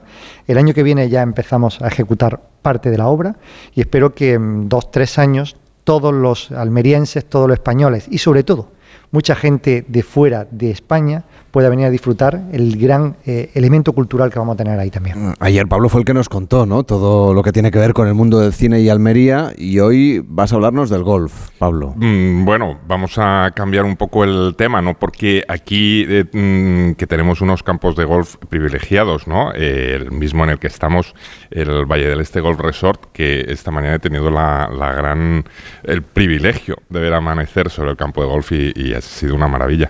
Y ya, ya te digo, aparte de en, el, en este en el que estamos, eh, existen otras posibilidades en Vera de, para, para, jugar al golf, como el Desert Springs Resort, el Aguilón Golf o el Marina Golf Mojácar. Eh, son todos eh, campos estupendos que de alguna manera, eh, mm, desde luego, se podrían haber beneficiado del cine, ¿no? O sea, ¿tú crees que se podía haber grabado o se puede todavía rodar una película en uno de estos campos de golf? Hombre, mm, son estupendos. Eh, pese a que hemos tenido la oportunidad, de todas formas, de ver a muchas estrellas jugando al golf, como a Catherine Hepburn, Bing Crosby o Sean Connery, todos ellos eran súper aficionados al golf. Bueno, Sean Connery venía mucho por aquí, por Andalucía, a jugar al golf, la verdad. Eh, es verdad que el golf no es una disciplina que haya tenido tanto éxito en la pantalla como otras, tipo el baloncesto, el automovilismo o el boxeo, ¿no? Pero sin embargo es un deporte muy popular, creo yo, y además cada vez más porque ahora es mucho más asequible desde el punto de vista económico, eh, en fin, es muy relajante. Sí, lo que pasa es que es verdad que cinematográficamente hablando, pues a ver, no es lo mismo como tener a dos personas en un ring de boxeo, que es más tal, que lo de... No hay tanta lucha, digamos. No hay tanta lucha. Pero a mí, de todas formas, me parecen muy prácticas las, las pelis de golf, porque yo que mm, te lo digo un poco en confianza, que no, mm, la verdad es que no conozco demasiado bien la dinámica del juego, he visto películas que me han ayudado a aprender nociones básicas de golf. ¿Qué es el par? Es la cantidad fijada de golpes para invocar la bola en el hoyo. Por ejemplo, en un par 4 la cantidad fijada de golpes es 4. Correcto. ¿Qué es un verdi? Es cuando anotas uno bajo par. Por ejemplo, en un par 4, 3. Ah, ¿y un bogey? ¿Bogey? Esa me la sé, papá. Es una de estos. ¿Estás tonto? Vaya. Son mejores de lo que pensaba. ¡Qué relucientes son! Pues son los más baratos que había. ¿En serio? Mira. ¡Anda! Es el 90. ¡Ah! Para jugar a esto tienes que ser millonario. Pues cuando veas lo que cuesta la ropa... ¿De verdad? Le pediré a Cliff que me ayude. Esta improvisada lección de golf nos lo ofrecía el gran, el Maurice. Es una película británica estrenada el pasado año que cuenta la historia real de Maurice eh, Philcroft, un humilde operador de grúa en un pequeño pueblo inglés que llegaba a inscribirse un poco por casualidad eh, para participar en el Open británico sin haber jugado nunca al golf. O sea que os hubiera ido más o menos como a nosotros, seguramente. Bueno, nosotros estamos en el Valle del Este Golf Resort, estamos en Vera, estamos en Almería, pero si nos alejamos de esta, de esta zona, pero todavía dentro de la provincia de Almería, los amantes del golf también pueden disfrutar de otros espacios muy recomendables. Por ejemplo, los clubes del golf Playa Serena, La Envía, Alborán Golf o el Golf Almerimar. Sí, este último que mencionas es el único de la provincia que cuenta con 27 hoyos. Los anteriores eh, son de 18 hoyos. Y el Golf Almerimar se trata de un campo de cano que fue construido en 1976 bajo el diseño de Rob Kirby y Gary Player. Dispone de 802.000 metros cuadrados distribuidos entre lagos y palmeras. Desde luego, como diría Bagger Vance, aquí hay que saber mirar al campo. A ver, recuérdame, ¿quién era Bagger Vance? Ah, sí, perdona. Es el personaje de una película dirigida por Robert Redford que se titulaba La leyenda de Bagger Vance. Eh, está interpretado por William Smith, cuando aún era un tipo tranquilo y amable, y el tal Bagger Vance representaba ser un caddy misterioso que le dejaba alguna que otra reflexión entre mística y filosófica a Matt Damon para que éste recuperara el amor y la fe en el golf. Oh, sí. El mejor juego del mundo. ¿El jardín? Sí, señor. Y nunca existirá otro mejor. Solo tú y la bola, en total soledad. Creo que es hora. ¿Hora de qué? De que vea usted el campo. ¿El campo? Ya veo el campo, pero tiene 445 metros con una pequeña bandera roja al final. Está a 12 golpes por delante de mí. No es eso. De haber visto el campo, no habría estado dando hachazos a la bola como si estuviera segando la hierba de su casa. ¿Quiere darme el palo? Lamento el comentario. Siga dando hachazos. ¿Ves lo que te quiero decir? Las películas sobre golf te ofrecen valiosas enseñanzas. Por ejemplo, yo siempre había creído que lo importante era ganar un torneo, hasta que vi Team Cup, una combinación de cine deportivo y comedia romántica, con el US Open como telón de fondo, con dos galanes, eh, Kevin Costner y Don Johnson, compitiendo por el triunfo y también por el corazón de René Russo. Esta película me enseñó que el verdadero triunfo está en dar un buen golpe.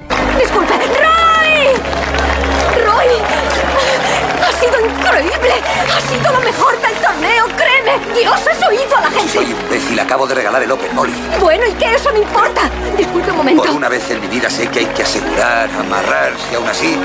Mierda, ni aún así he podido controlarme. Eso no importa. Toda mi carrera, mi vida entera en juego. Y yo. Hago un 12 en el último hoyo del Open de los Estados Unidos. Sí, así es. Y ha sido el 12 más grande de todos los tiempos.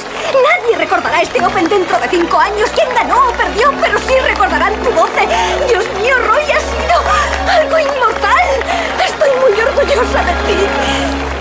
Cuánto entusiasmo, ¿eh? Parece los ganadores de, de ayer del torneo de golf, que por cierto, no sé si esta teoría tuya sirve para consolar a los que ayer no hicieron, no, no estuvieron de acuerdo con su trayectoria normal cuando juegan al golf, que estaban algunos un poco des- despistados, ahí des- Ya. disgustados, perdona, Pablo. No, ¿sabes qué pasa? Que, pero de todas formas no necesitan consuelo, porque todos los que han llegado aquí a la final han tenido la oportunidad de jugar previamente en los torneos locales, ¿no? Y en campos tan estupendos como el Añoreta Golf de Málaga, el Zaudín Golf en Sevilla, el Real Club de Golf eh, Guadalmina en Marbella o el Real Novo Santipetric en Cádiz. En cualquiera de ellos, seguro que hubiera disfrutado de lo lindo Dean Martín. Ah, que a Dean Martin le gustaba el golf. Sí, igual que a Frank Sinatra, aunque las malas lenguas dicen que no eran demasiado buenos. El caso es que Dean Martin llegó a protagonizar una película en la que interpretaba a todo un campeón de golf. ¡Qué par de golfantes! El problema es que su caddy era nada menos que el cómico Jerry Lewis, y como te puedes imaginar, le ponía un poco de los nervios. La película no hizo historia, pero sí una canción memorable de su banda sonora que se convirtió en el tema más icónico de Dean Martin.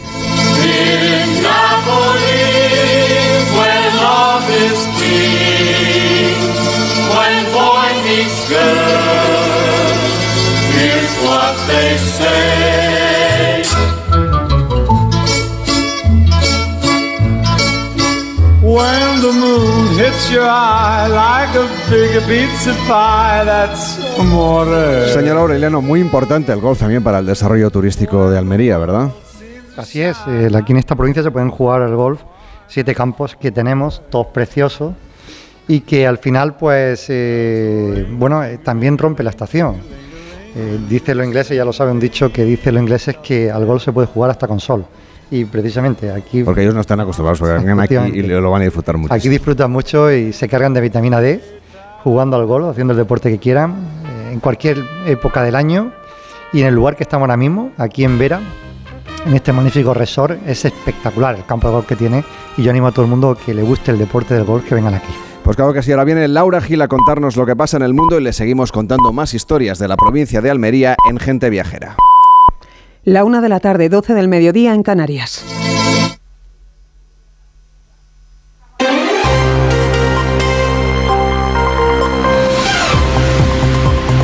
Noticias en Onda Cero.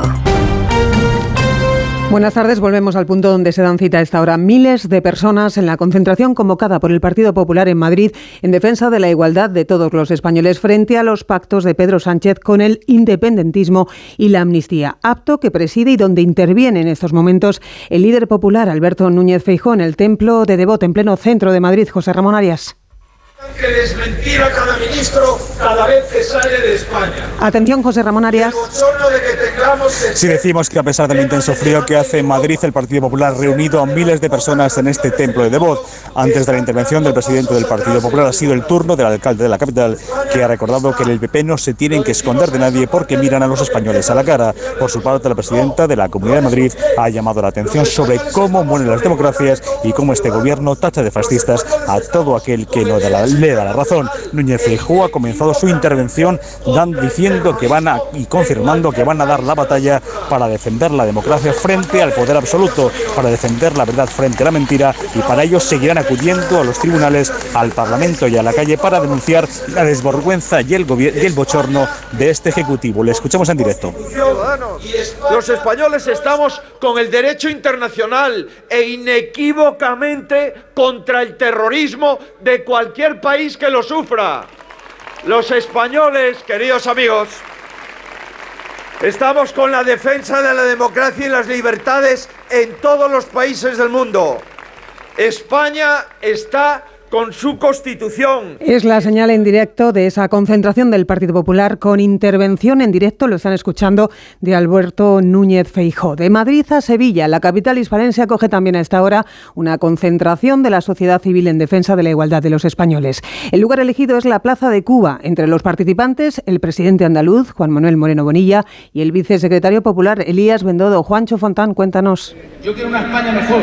¿Qué tal? Buenas tardes. Banderas de Andalucía y de España inundan a esta ahora la Plaza de Cuba de Sevilla, donde se han dado cita 10.000 personas según la policía local para participar en este acto reivindicativo en el día antes de una fecha histórica para Andalucía, cuando hace 46 años dos millones de personas se echaron a la calle para reclamar la autonomía de la comunidad. Por aquí, como decías, están el secretario general del Partido Popular, Elías Bendodo, también el presidente de la Junta, Juanma Moreno, acompañado de todo su equipo del gobierno andaluz, también de los alcaldes populares de las capitales de provincia. Moreno ha llamado hoy a defender los intereses de Andalucía y también ha tenido tiempo para criticar las negociaciones de Pedro Sánchez con los independentistas. Asegura que el presidente del gobierno está fuera de sí y le ha pedido que explique qué se está negociando a miles de kilómetros de nuestro país. Dice que Sánchez está tomando decisiones que nada tienen que ver con la democracia. A esta hora continúa el desarrollo de esta concentración. Interviene el exfutbolista eh, Salva Ballesta, en la que, como decimos, según la policía local, son 10.000 las personas que se concentran a esta hora de la tarde.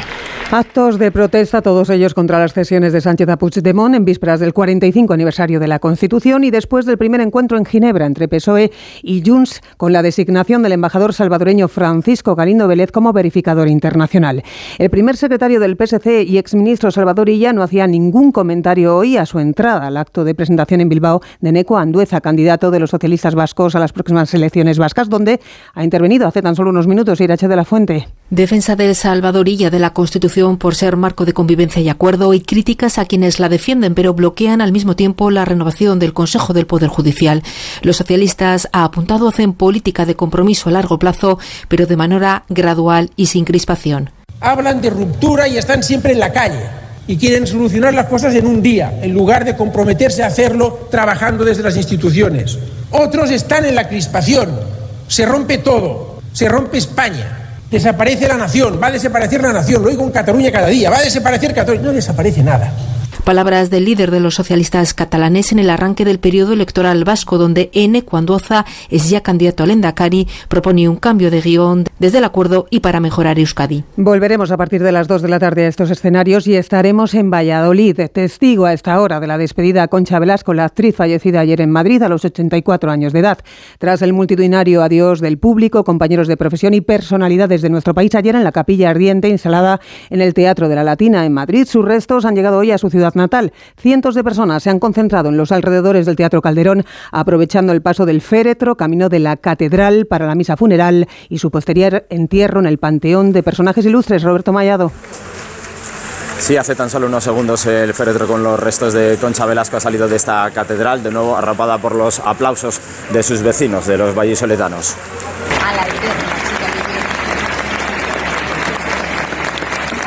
Su cuerpo será conducido al cementerio del Carmen, donde reposarán en el, en el Panteón de los Ilustres, donde están los más grandes de esta ciudad. De ella hablaba el alcalde Jesús Julio Carnero.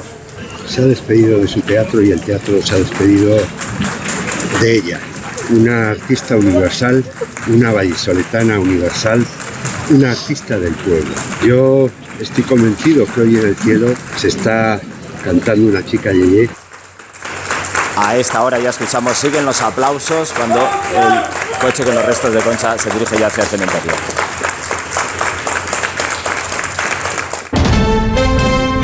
Les contamos ya el deporte con David Camps. A las dos comienza el encuentro Mallorca Alavés por la permanencia con el equipo balear a dos puntos del descenso y con cinco menos que el conjunto vitoriano. Los entrenadores Javier Aguirre y Luis García Plaza. Aquí el responsable máximo soy yo, evidentemente. No es bajo ninguna circunstancia un tema de jugadores, ¿no? Yo los quito, yo los pongo, yo hago y, y digo cómo hacemos. Y ahí está, el responsable de la marcha o del pobre bagaje de puntos del equipo soy yo. Muy buena plantilla. Por A o por B no están, pero en teoría van a salir, tarde o temprano. Entonces, ¿quién queda? Pues, pues los 4 o 5 que en teoría tenemos que estar. Ojalá alguno de esos no salga. En teoría tienes que prever que salga. Por eso nosotros tenemos que hacer nuestro partido, ir sumando, ir sumando, ir sumando. Y por presupuesto, pues tendríamos que quedar 4 o 5 luchando por, no, por, no, por salvarnos. Objetivos diferentes en el duelo que cierra la jornada del domingo. Barcelona Atlético de Madrid, tercer y cuarto clasificados a siete puntos de los líderes. Respeto el que muestran los técnicos Xavi y Simeone. Para mí un super rival, para mí tienen un equipazo, un grandísimo entrenador que nos va a complicar, además llegan en un buen momento de forma, de confianza, tienen fe en que pueden ganar este partido, pero nosotros también, el equipo está preparado para competirlo bien. Para nosotros seguro es importante, está claro que jugamos contra un rival que luchará hasta el final por ganar la liga, porque su historia lo exige, un rival difícil, duro, que todavía no nos ha tocado ganar nunca en ese lugar. Es la decimoquinta jornada de Liga en Primera División que se completa con los partidos Almería-Betis a las 4 y cuarto y a las 6 y media Sevilla-Villarreal con el puesto de Diego Alonso en el conjunto hispalense cuestionado. El Real Madrid gana 2-0 al Granada y el Girona 2-1 al Valencia para seguir como líderes empatados con 38 puntos. Además Athletic de Bilbao 4, Rayo Vallecano 0 y Osasuna 1, Real Sociedad 1. Además en la Liga Endesa de Baloncesto duodécima jornada con dos partidos en juego. Eh, mediado el segundo cuarto, Real Madrid 30, Breogán 25 y ha empezado a la una Gran Canaria 4, Palencia 2. Por la tarde, Barcelona-Granada, Valencia-Bilbao y Juventud Basconia. A las 2, la una en Canarias llega una nueva edición de Noticias Fin de Semana con Juan Diego Guerrero para contarles toda la actualidad de este 3 de diciembre. Hasta entonces, escuchan Gente Viajera con Carlas Lamelo. Julia Otero, Medalla de Honor de Barcelona. La directora y presentadora de Julia en la Onda ha recibido esta distinción por ser un referente del mundo de la comunicación y un modelo para generaciones de profesionales. Una de las comunicadoras más influyentes de nuestro país que cada tarde reúne a más de medio millón de oyentes en Julia en la Onda, el segundo programa vespertino más escuchado en 2023. Este galardón se une a una larga lista de premios y reconocimientos a su labor profesional. Julia Otero, Medalla de Honor de Barcelona. Enhorabuena, Julia. Onda Cero, tu radio.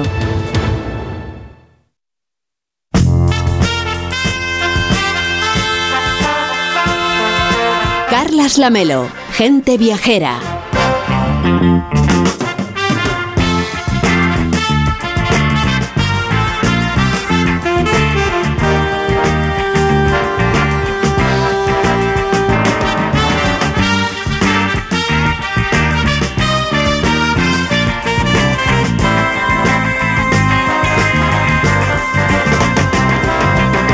Gente Viajera se emite en directo desde el Valle del Este Golf Resort en Vera, en Almería. Estamos celebrando la final de la vigésima edición del Circuito Nacional de Golf de Onda Cero. Ya les avanzamos que ninguno del equipo del programa ha ganado, entre otras cosas, porque además de que no sabemos jugar nada al golf, Pues es que no podíamos participar tampoco. Yo es que pensaba que, que viéndolo aprendías y qué va, qué va, esto requiere mucho Hay que practicarlo y mucho, nos lo dijo ayer el instructor que vino aquí al programa, que nada No, no, de... pues fácil, ¿eh? Bueno, pues, esto es difícil y hace falta mucho tiempo. pues aquí nos pueden escuchar gracias a Óscar Flores, que está con nosotros en Vera, Nacho Arias y a Jorge Zamorano en los estudios centrales de Madrid. Estamos aquí con el patrocinio de la Diputación de Almería, el Ayuntamiento de Vera, Infinitamente Vera, Valle del Este Golf Resort, Costa de Almería y Audi Vera Import. Y como decíamos, ninguno del, ningún miembro de este equipo pues sabe jugar al golf. Ahora, como Irene González y Pablo Mérida bailando sobre la pista, no hay nadie en el equipo que tenga esa velocidad de caderas, Irene.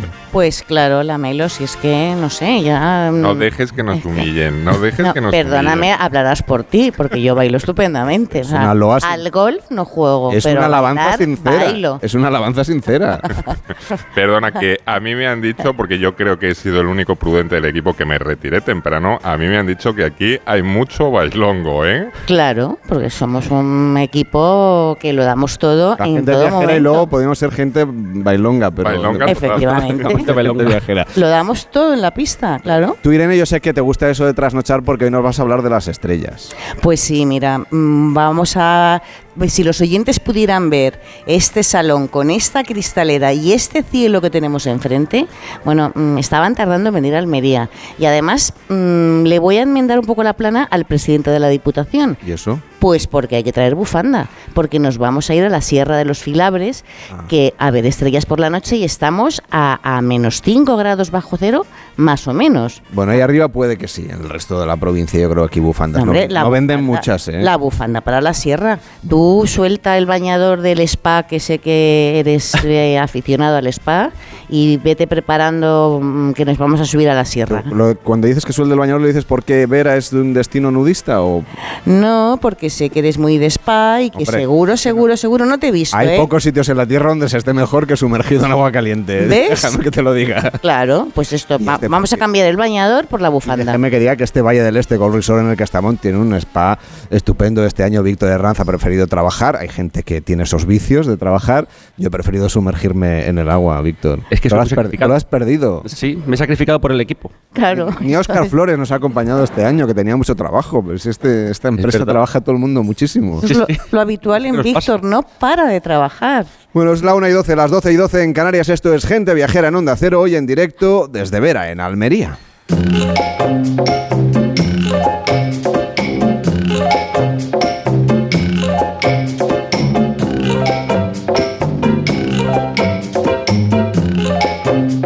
Carlas gente viajera.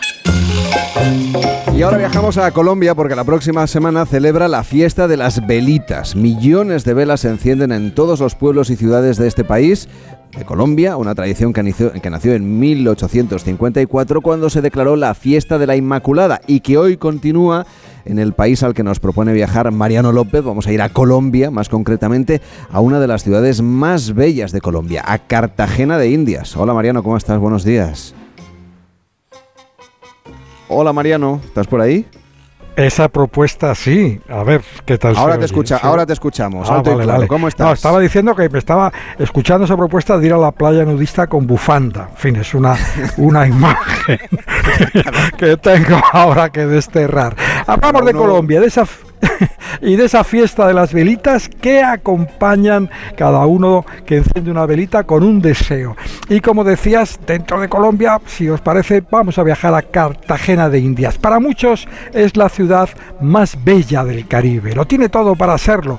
Un patrimonio histórico muy bien conservado, calles y plazas siempre, siempre llenas de vida todos los colores del Caribe y por supuesto palmeras y el mar que llega suave sin huracanes a sus murallas. El explorador Pedro de Heredia fundó la ciudad en 1533 en un lugar que ya había llamado la atención de una expedición anterior, la de Rodrigo de Bastidas, y había llamado la atención por la excelencia de su bahía, muy cerrada, muy bien protegida naturalmente. Los indios caribes que la habitaban llamaban aquel lugar Calamarí, que significa cangrejo, seguramente porque la bahía está definida por dos brazos que parecen las pinzas de un cangrejo que en su cuerpo tuviera alojada la ciudad.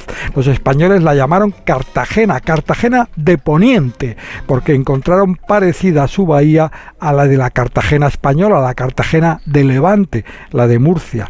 Pronto, muy pronto, Cartagena de India se convirtió en el puerto más importante del Caribe español, el que reunía las mayores riquezas procedentes en gran parte de Perú. La ciudad fue asaltada varias veces por piratas y corsarios hasta que pudo completar todas sus defensas.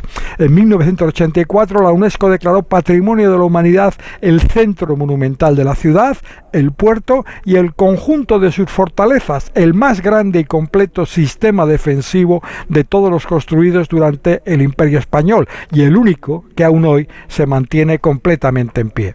Y Mariano, ¿qué podemos hacer cuando estemos ya de viaje en Cartagena de Indias, además de conocer todas estas historias que nos estás contando?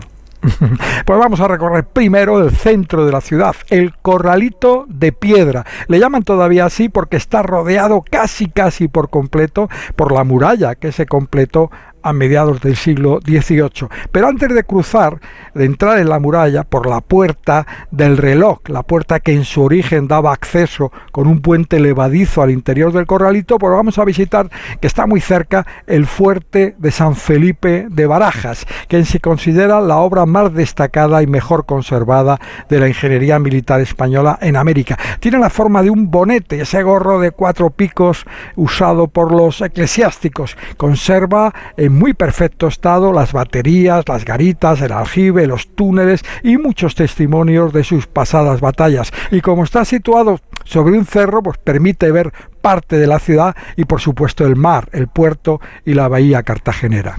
Y después de esa visita al castillo, como apuntabas, entramos ya en ese corralito de piedra que imagino que cruzamos esa muralla por la puerta del reloj, ¿no? Eso es, es la puerta principal, que como decía, de entrada a la ciudad amurallada. En tiempos de la colonia la llamaron la boca del puente, porque estaba junto a un puente levadizo que unía el corralito con un barrio no amurallado llamado Getsemaní. Luego le vino el nombre de la puerta del reloj, porque está coronada por un bellísimo reloj del siglo XVIII. Cruzada esa puerta nos esperan fíjate, calles adoquinadas, casas de colores con puertas de madera, aldabas centenarias para llamar a esas puertas y balcones orgullosos de sus flores, de sus brugavillas y monumentos, museos, iglesias y plazas. Las plazas son el centro de la vida y de la música en Cartagena de Indias. La primera plaza, nada más cruzar la puerta del reloj, se llama la Plaza de los Coches. Está definida, bordeada por antiguas casas coloniales con balcones de viga de vigas y barandillas de madera, sobre arcos y soportales de tonos amarillos, tonos amarillos o cremas, ocupados por bares, por restaurantes y por puestos como los que agrupa el llamado Portal de los Dulces, un buen sitio para tomar empanadillas de yuca, pastelitos de coco o pan de guayaba con un tinto. Tinto es como le llaman en Colombia al café solo, así que no, no, hay, que, no hay que confundirse porque es muy fácil que cuando llegas te propongan que si le te provoca un tinto, que es la manera de decir que si te apetece un café solo. A poca distancia... ¿eh? hay, que saberlo siempre. ¿eh? Hay que saberlo porque... diferencias gastronómicas para no tener malos entendidos. Sí, bueno, y, también en ese lenguaje, porque esa frase que yo decía, es muy común que te digan, ¿qué es lo que a ti te provoca? ¿Qué es lo que a ti te provoca? y se refieren Exacto, que qué te apetece tomar para beber. Un tinto, un café solo en uno de los sitios que tienen, por cierto, uno de los mejores cafés del mundo. A poca distancia de ese portal de los dulces, que todo el centro del corralito se puede recorrer andando, muy cómodo. Bueno, pues a poca distancia está la Plaza Mayor, donde están la catedral, el cabildo y el Palacio de la Inquisición. Hoy es el museo y sede del archivo histórico de la ciudad. Bueno, estos edificios fueron los que alojaron las instituciones más importantes políticas del periodo colonial. Al sur de esta plaza, bajando hacia el puerto, se encuentra otra plaza importante, la Plaza de la Aduana, donde se levanta la iglesia más llamativa de la ciudad, por la cúpula que tiene esta iglesia, la iglesia de San Pedro Claver, que parece una cúpula importada de Florencia. Y no podemos completar la visita a Cartagena sin pasear al menos por otra plaza, la de la Trinidad, ya fuera del Corralito, en el barrio de Getsemaní, barrio famoso porque dos de sus calles, el Callejón Ancho y el Callejón Angosto, están cubiertas por sombrillas de colores. Esa imagen de las calles con sombrillas de colores ha dado la vuelta al mundo. Son sombrillas que protegen del sol y yo creo que también cumplen otra función. Yo creo que recogen de algún modo la música habitual en estas plazas donde a lo largo del día no faltan invitaciones para que aprendas a bailar. Atención Irene y los que han estado bailando allí en Vera esta noche. Aprendas a bailar champeta, cumbia, vallenato, salsa, mapalé, que es algo de lo más difícil que hay, y reggaetón. Las múltiples músicas que animan la vida. Mapalé lo sabe bailar todo Irene. ¿eh? Pues, mapalé es una antigua danza. No vamos, a, no vamos a dar abasto, la melo, tú verás. Ah, eso es, eso es. Mapalé es una antigua danza, digamos, que es eh, de origen africano, que se baila suelto y que es todo un ejercicio de también de, de, físicos. Muy, son danzas, son bailes muy difíciles. Yo he visto gente allí bailando la cumbia que te quedas tan admirado como cuando uno de esos grandes maestros cuela la bolita del golf a la primera. Bueno, pues todavía es mucho más fantástico ver a una pareja bailando la cumbia. Bueno, algunos de los lugares, Mariano, que has ido citando, como el Portal de las Flores, están presentes, por ejemplo, en la obra de un vecino del más ilustre que tiene Cartagena, que es Gabriel García Márquez, claro. Pues sí, la casa de García Márquez se encuentra al norte de la ciudad amurallada, cerca del mar y del antiguo convento de Santa Clara. Fue realizada por uno de los arquitectos más famosos de Colombia, que tenía miedo de que cuando se presentara García Márquez a verla, la subieran el precio. Pero fue al revés, cuando se presentó García Márquez para ver la casa, el dueño lo bajó el precio. Dijo, ¿cómo, cómo es posible que usted me dice un precio inferior? Dice, señor García Márquez, yo soy el dueño de una imprenta y le pide tantas veces su libro que me parece justo bajarle ahora el precio. bueno, no se puede visitar, está cerrada de momento, seguro que terminará siendo un museo. Suele ser el punto de partida de los tour guiados por la llamada Ruta de García Márquez, un recorrido por los lugares de Cartagena que aparecen en sus novelas, como el portal de los escribanos, que habla en el amor de los tiempos de cólera. Sigue siendo un lugar en el que hay escribanos, gente allí con su ordenador, con máquinas de escribir todavía, en el que redactan cartas o hasta a quien se lo piden. Bueno, también está la estatua de la India Catalina, que aparece en el general en su laberinto. La catedral se menciona en el otoño del patriarca, o el Café del Mar, que aparece en varios relatos y es un sitio muy popular cerca de las murallas, muy visitado para disfrutar del atardecer, de las puestas de sol, que son muy espectaculares en Cartagena de Indias. Yo ahora me estoy imaginando tomándome un café, un tinto, como has dicho tú, en esta plaza, por ejemplo, y escuchando la música que seguro que has elegido con muy buen criterio, como siempre, para despedir hoy tu sección, Mariano pues es difícil elegir una música porque hay muchas, como decía en Cartagena, pero he elegido una canción, a ver qué os parece, que es un himno de Cartagena. Está compuesta, interpretada por Carlos Vives, que nació al lado de Cartagena, en Santa Marta. La canción se llama La Fantástica y está dedicada a la ciudad. Para muchos es el mejor apodo que puede llevar esta ciudad. La letra habla de piratas, de muralla, de música, de músicos y repite con orgullo, con gratitud, a ritmo de vallenato, Dios bendiga a Cartagena. Cartagena. La fantástica Carlos Vives desde Cartagena de Indias. Domingo Benco Viojo se libertó en Cartagena y en la matuna fundó Palenque para escapar de su suerte, para llamar a su gente, para cantar por sus penas, me lo contó. También me dijo Lemetre que España no se rindió, que los piratas ingleses a su paciencia colmó y levantó una muralla bien fuerte para salvar a su gente, para cuidar su bandera, me lo contó. Bandero, bandero, a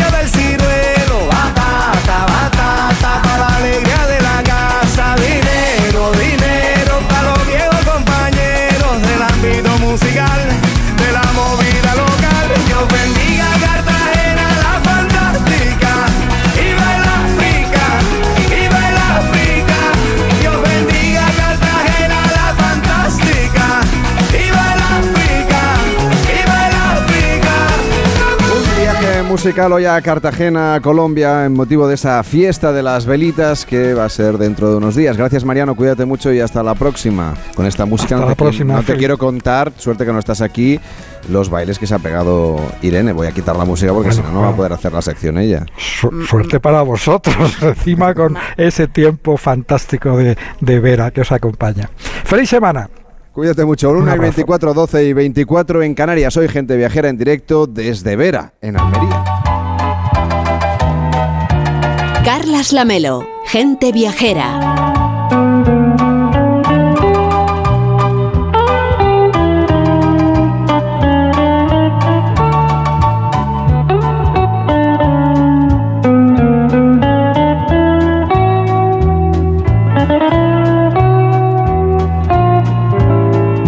Vamos a hablar del mar, que estamos viendo casi, casi, casi desde el lugar en el que estamos, del cielo, que lo estamos viendo, del cielo de día que vemos ahora y del de noche, porque estamos en Almería, una tierra volcada con la economía azul, con el deporte. Estamos aquí porque se ha celebrado este fin de semana el Circuito Nacional de Golf de Onda Cero y nos acompaña Pilar Guerra, que es directora de Destino Vera. ¿Cómo está? Muy buenos días.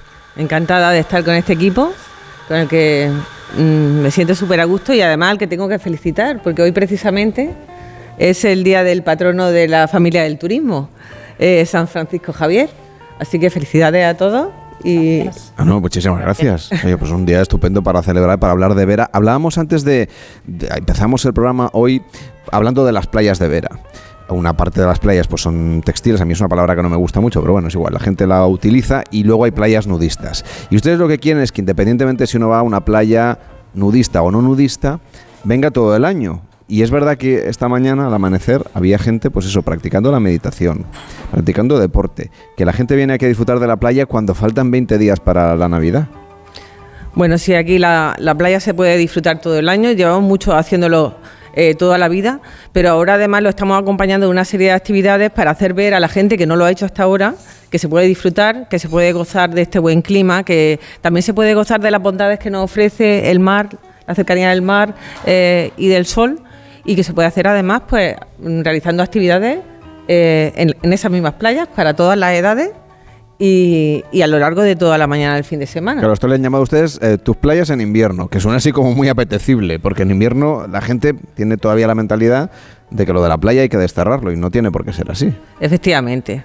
Eh, bueno, mm, tu playas de invierno es una oferta que ofrece a, a toda la gente de la comarca, a la gente del municipio, incluso a la gente que viene de otros sitios y quiere venir a pasar el fin de semana, actividades para realizar eh, en- a lo largo de todas las playas, porque son actividades itinerantes que van rotando, que una- unas veces se, celebran en un punto y, cada domingo se hacen uno diferente.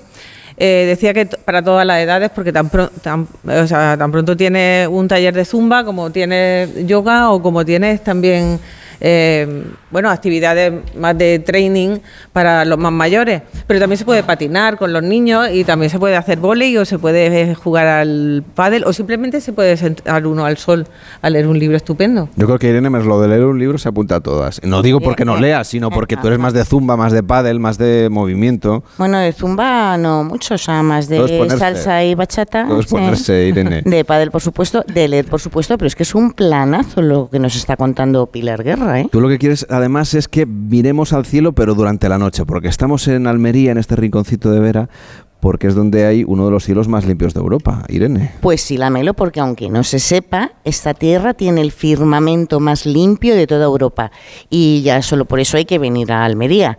Así que cambia ya el bañador del spa, sí, quítate sí. la chaqueta, abrígate, porque nos vamos a la Sierra de los Filabres, a la localidad de Gergal, donde a más de 2.000 metros está el Centro Astronómico Hispano en Andalucía, más conocido como, Pala- eh, como Calar Alto.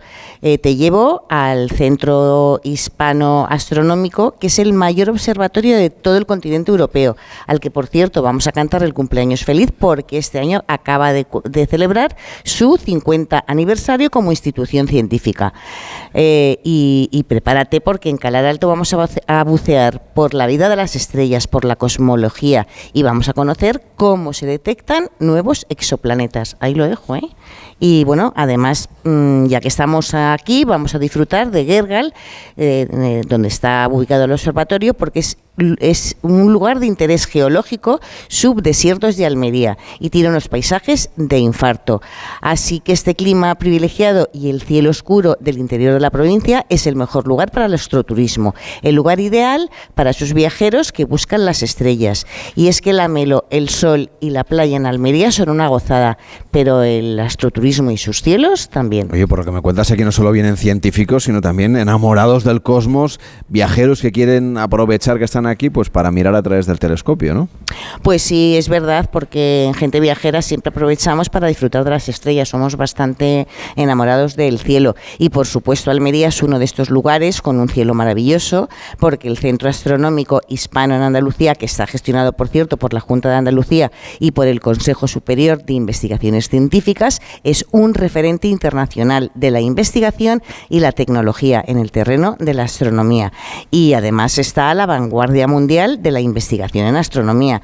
Eh, eh, es increíble, ¿no? Porque el observatorio funciona todas las noches del año, incluido Nochebuena, Nochevieja o Reyes. O sea, que si venimos a pasar las vienen Los vacaciones... extraterrestres el día de Navidad. Hay que estar ahí pendientes, Ah, claro. no, no, es que como vamos a venir a pasar las, las estás diciendo, ¿no? Las navidades aquí, Sí, sí, sí. tal, Oye, pues tenemos ya, programa el 24, ¿eh? pues ya, pues, pues ya estamos O pidiendo sea, cita. la, la mañana de la Nochebuena, Mm. pues eh, podemos venir aquí, claro. Planazo, planazo, yo ya lo, ya lo apunto, ¿eh? Porque no nos pueden. Pues mira, ahí nos vamos a ver el mayor observatorio óptico en Europa, que además es todo un referente en el panorama astrofísico mundial.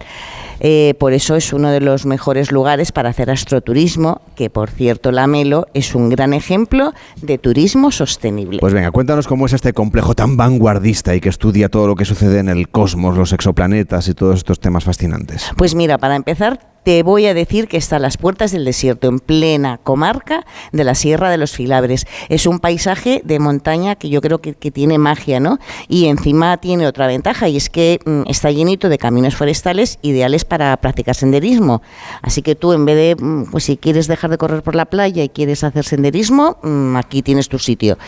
Y el Calar Alto es un sitio especial para, para una escapada, ¿no? Por todo lo que ofrece. El acceso tanto desde Almería como por la carretera de Guerral como el acceso desde Serón, pues bueno, bien merecen una excursión de fin de semana por este paisaje tan estupendo y para caminar mm, eh, y para hacer bicicleta, eh, porque la Sierra de los Filabres es el pulmón verde de Almería. Y bueno, pues en este sentido lanzó la idea de hacer la ruta 8000 de la Almanzora, que es una ruta espectacular donde se tiene la provincia de Almería a, bueno, pues a nuestros pies. Es, si el día es despejado se puede ver hasta Sierra Nevada y por supuesto toda la Sierra de los Filabres. Pero si está nublado, pues no pasa nada, porque se puede ver un mar de nubes. Así que con sol o con nubes es una experiencia magnífica. Y ya en lo más alto, en el conjunto de Calar Alto, se ven sus cinco cúpulas enormes. Y ahí es donde están las ópticas que permiten ver el cielo, ¿no? ¿Qué es lo que has descubierto ahí? Bueno, pues eh, muchísimas cosas, ¿no? Porque tienen un increíble equipo humano y el instrumental más vanguardista del mundo con telescopios con cristales de 3,3 metros y medio de una sola pieza, que han descubierto varios exoplanetas y asteroides que por cierto no están demasiado lejos de la Tierra. Desde luego es el epicentro para disfrutar de constelaciones, de planetas, de exoplanetas en órbita alrededor de las estrellas que tienen millones de años de antigüedad y de bueno planetas extrasolares. Hablamos de lugares que están años luz de la Tierra y que podrían albergar vida inteligente, o sea que nos podemos encontrar con, con, mm, seres parecidos a nosotros. Y todo esto, la Melo, lo tenemos muy cerca de donde nos encontramos ahora mismo. Y además se puede visitar tanto de día como de noche. Yo que tú eh, no me lo perdería, porque además eh, hemos sacado de su hábitat eh, natural a Javier Sánchez Jiménez, el director de Azimut España, que se dedica a la educación y divulgación científica, pues para que nos, nos cuente, bueno, pues, pues todas estas maravillas que vamos a ver, tanto de día como de noche. ¿Qué tal, Javier? ¿Cómo estás? Buenos días. Muy buenas, ¿qué tal? ¿Cómo estás? Encantado de estar aquí. Sí, venimos tanto de día como de noche. ¿Cómo es la actividad de, de, de astroturismo que tienen ustedes pensada para los viajeros? Bueno, la verdad es que habéis contado bastante, me habéis dejado poco. Pero que sabe aquí de estrellas es usted, de un, exoplanetas. bueno, un, un poco, con, siempre con, con la modestia que uno ha de mantener ante la ciencia, ¿no? Pero eh, conocer el observatorio de la verdad de día como si se tratase de un museo, ¿verdad? Pues algo realmente extraordinario. Eh, la oportunidad excepcional de decir de acceder al, interior de esos edificios cúpula, ¿verdad? Eh, que hacen completamente familiar el paisaje y el aspecto de los observatorios, ¿no? Pues una oportunidad, la verdad es que única, entrar a ese edificio que alberga, como muy bien decía Irene, el telescopio óptico de mayor tamaño de todo el continente europeo, con su espejo primario de 3,5 metros de diámetro, ¿no? A los que siguen el 2,2, ¿verdad? El 1,23, la cámara Smith, todo ello, la verdad, pues una, una infraestructura, ¿verdad? Que a lo largo de un par de horitas, pues por ejemplo, un astrónomo o un astrónoma del equipo de Azimut, que de lo que se trata, pues os lo explique, ¿verdad? Os lo, haga interesante, ameno, accesible y acceder a ese edificio y tener delante esos telescopios, solo el mero hecho de tener delante esa maquinaria es ciertamente una experiencia, ¿no? Eso sería algo de entorno diurno, por ejemplo. Sí, por Javier, porque en Almería mmm, se dan estas condiciones naturales mmm, que, hay en pocos lugares de, en otros lugares del mundo y encima, como me contabas, no hay turbulencias atmosféricas, así que la observación del espacio mmm, está garantizada con vosotros, ¿verdad? Sí, la razón de ser del observatorio en el emplazamiento que ocupa no es otra más que se dan unas condiciones atmosféricas, meteorológicas, climatológicas eh, promediadas, ¿verdad?, que se mantienen en el tiempo realmente extraordinarias, ¿no? Permiten de media, estadísticamente promediado, que podemos que podemos pensar en que cualquier año vamos a disponer de alrededor de dos terceras partes de noches de cielo despejado, ¿verdad? Esto comparado con cualquier entorno del centro norte de Europa donde se van a dar estadísticamente 30 o 40, ¿verdad? Pues como podéis ver 270 noches de cielo es una barbaridad, ¿no? Y a ello sumamos una condición realmente extraordinaria, ¿no? Y muy particular y que se da en muy pocos sitios, ¿no? Y es esa turbulencia atmosférica, es decir, es cuánto de pernicioso para el estudio de la luz con precisión es la turbulencia que genera en la luz, ¿verdad? A su paso por esos 100 kilómetros de grosor atmosférico. Y en Calar Alto no esa turbulencia o sin atmosférico, que es como conoceríamos en esa jerga científica, ¿verdad? Ese valor, pues es extraordinariamente bajo y equiparable a cualquiera de los grandes emplazamientos, grandes observatorios del planeta. Entonces, para ya no para los científicos, que es evidente que es interesantísimo, pero para los viajeros que tenemos una cierta, vamos, muy poco conocimiento seguramente, eh, ¿qué es lo que podemos ver cuando miramos a través de todas estas ópticas? Bueno, pues a, a mm, miles, decenas de miles de objetos astronómicos, ¿no? Pero con nuestros telescopios portátiles, ¿no? que vamos a poner a disposición de ese cliente que viene a pasar en ese entorno nocturno, ahora fuera de lo diurno, ¿verdad? Pues una actividad de interpretación del cielo nocturno, de observación astronómica, en la que tras una puesta en, contexto, ¿verdad? Porque ahora, como bien sabéis todos, estamos completamente desfamiliarizados con el aspecto de un cielo nocturno prácticamente sin contaminación lumínica. La inmensa mayoría de nosotros vivimos lamentablemente bajo esa contaminación lumínica, ¿no? Y desde este sitio, pues vamos a poder observar los planetas con todo lujo de detalle galaxias, nebulosas planetarias, regiones de formación estelar, sistemas estelares múltiples o binarios, es decir, una literalmente, no sé si lo queréis, una playa de, objetos astronómicos, la verdad, de un interés obviamente pues inusitado, ¿no? Y que vamos a poder disfrutar con unas condiciones obviamente las mismas con las que goza el observatorio para hacer su, para hacer su ciencia, solo que nosotros los vamos a poner a disposición de cualquiera que quiera introducirse o conocer con un poquito más de profundidad este absolutamente asombroso, ¿verdad?, mundo de la astronomía que ponemos a disposición de cualquiera, literalmente. Pilar, el, el, cielo es azul y el mar también es azul, eso es una obviedad, pero sobre esta economía azul, que tiene más que ver con el mar, están trabajando muy intensamente también aquí en Vera, donde quieren que eso de la economía azul, que en Andalucía a mí me da la sensación de que es donde más se lo están tomando en serio, pues sea un motor de crecimiento no solamente a nivel industrial y por toda la actividad que tiene que ver con el mar, sino ustedes están focalizados en la parte turística. Efectivamente. Eh, eh, una vez trazada la, la estrategia de turismo azul, o sea, de economía azul, perdón, en el año 2020 por la Comunidad Económica Europea, el primer territorio que, que, empieza a hablar de economía azul y que pone un nombre además a su institución, que es la Consejería de Sostenibilidad, Medio Ambiente y Economía Azul de Andalucía, pues nosotros empezamos a trabajar también en, turismo azul. ¿Y cómo? Pues empezando a trabajar un sector que es tan familiar para nosotros eh, desde el punto de vista de la, de la sostenibilidad, la accesibilidad y la calidad con los medios que nos ofrece la digitalización. ¿Por qué? Porque tenemos que empezar a medir eh, los impactos que está recibiendo eh, nuestro, territorio y analizarlos para crear estrategias y que tenga un crecimiento adecuado en un futuro muy próximo. ¿Y esto en qué se materializa? Es decir, cuando la gente viene aquí, ¿cómo puede eh, tener en cuenta todos estos aspectos de la economía azul llevados a la actividad turística, digamos, a la experiencia que tienen los viajeros? Bueno, pues haciendo muchos de los servicios que tenemos más accesibles y creando productos nuevos eh, que están muy relacionados con nuestra con nuestro ADN, ¿no? con nuestra identidad, con lo más genuino de nuestro territorio, que es, por ejemplo, por la interpretación de los, de los humedales, de los salares que tenemos en Vera, también de las praderas de Poseidonia que tenemos frente a nuestro litoral, que son de las más importantes de Europa, pero también, por ejemplo, de la, de la pesca tradicional. El Vera no tiene puertos, pero se pesca frente a las costas de Vera. Y bueno, aparte de, de todo esto, trabajando en la gastronomía local, eh, ya sabéis que bueno, pues el mar es uno de nuestros fuertes, de los que se ponen en el, plato, en nuestros platos y en los platos además eh, más tradicionales de, nuestra gastronomía. Y bueno, pues todo tipo de servicios públicos que, bueno, pues que se realizan y que se brindan al turista y al, y al ciudadano, porque no hay que olvidar al ciudadano que tiene que ser el primer el primer eh, beneficiado de todas estas políticas y que lo tiene que interiorizar y que se tiene que sentir embajador también de nuestro territorio.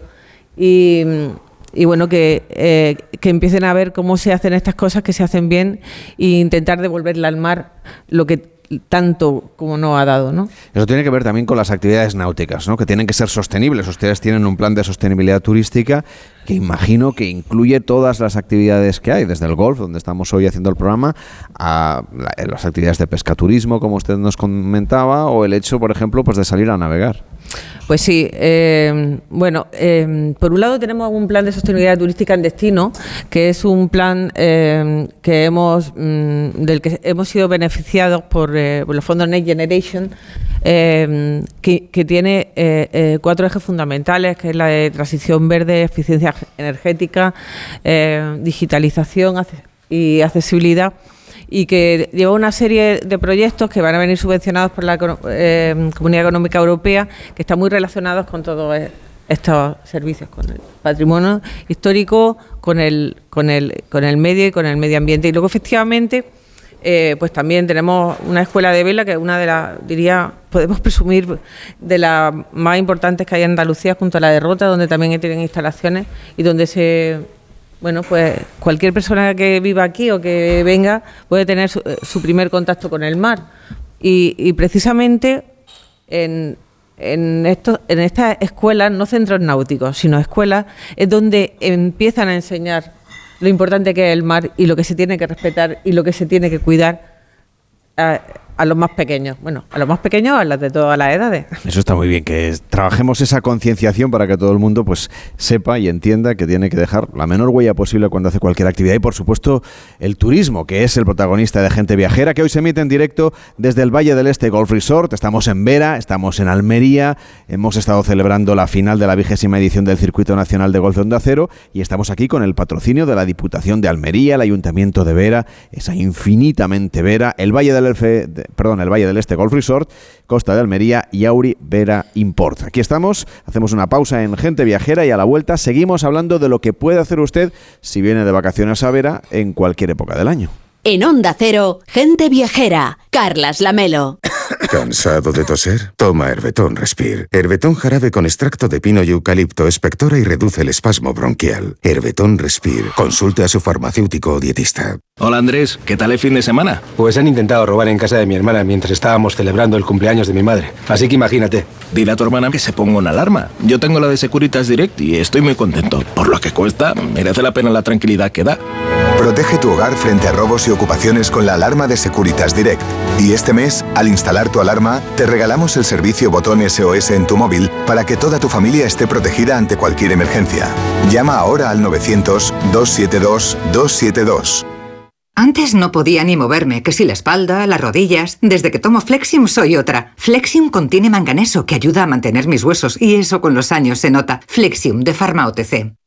María, ya traigo la cesta a la empresa. Trae para acá, a ver qué viene. Mira, mira. Mm, ron fuera, peladilla fuera, que no las quiere nadie, no sé para qué hay. Champán. ¿Pero qué buscas? ¿Dónde está? Pues está haciendo todo. Ay, señor, señor, que aquí está. Ni peladilla ni turrón. Tujamondirecto.com 984 1028 tujamondirecto.com Ahora sí que es Navidad. ¿Se acabó el fin de semana? Tranquilo, toma Ansiomet. Ansiomet con triptófano y asuaganda te ayuda en situaciones de estrés. Y ahora también Ansiomet Autoestima, de Pharma OTC. Úbeda y Baeza han implantado una nueva señalética turística con TICs en sus centros históricos dentro de las operaciones 2.2 Úbeda Ciudad Inteligente y 2.3 Baeza Ciudad Inteligente. Edusi Úbeda Baeza 2020. Proyecto cofinanciado al 80% por la Unión Europea a través del Fondo Europeo de Desarrollo Regional. Una manera de hacer Europa. Un día, un ángel llegó a nuestras vidas. Diego, Jorge, Carlota son ángeles, jóvenes con discapacidad severa que necesitan un espacio donde seguir creciendo. Alas en centros de día donde poder soñar, volar, creer, sentir, vivir. Que sus alas continúen su vuelo depende de ti. Colabora con la Fundación Son Ángeles, dando alas a jóvenes con discapacidad severa. Infórmate en sonángeles.com.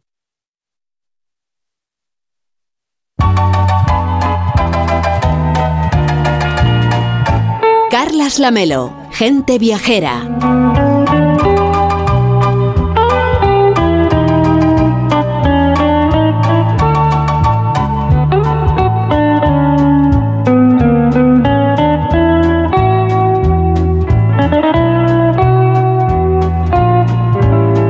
Estamos en Vera y nos tenemos que remontar varios siglos atrás hasta el año 1518 para entender el momento, un momento clave eh, que marcó un antes y un después en este municipio donde hoy nos encontramos.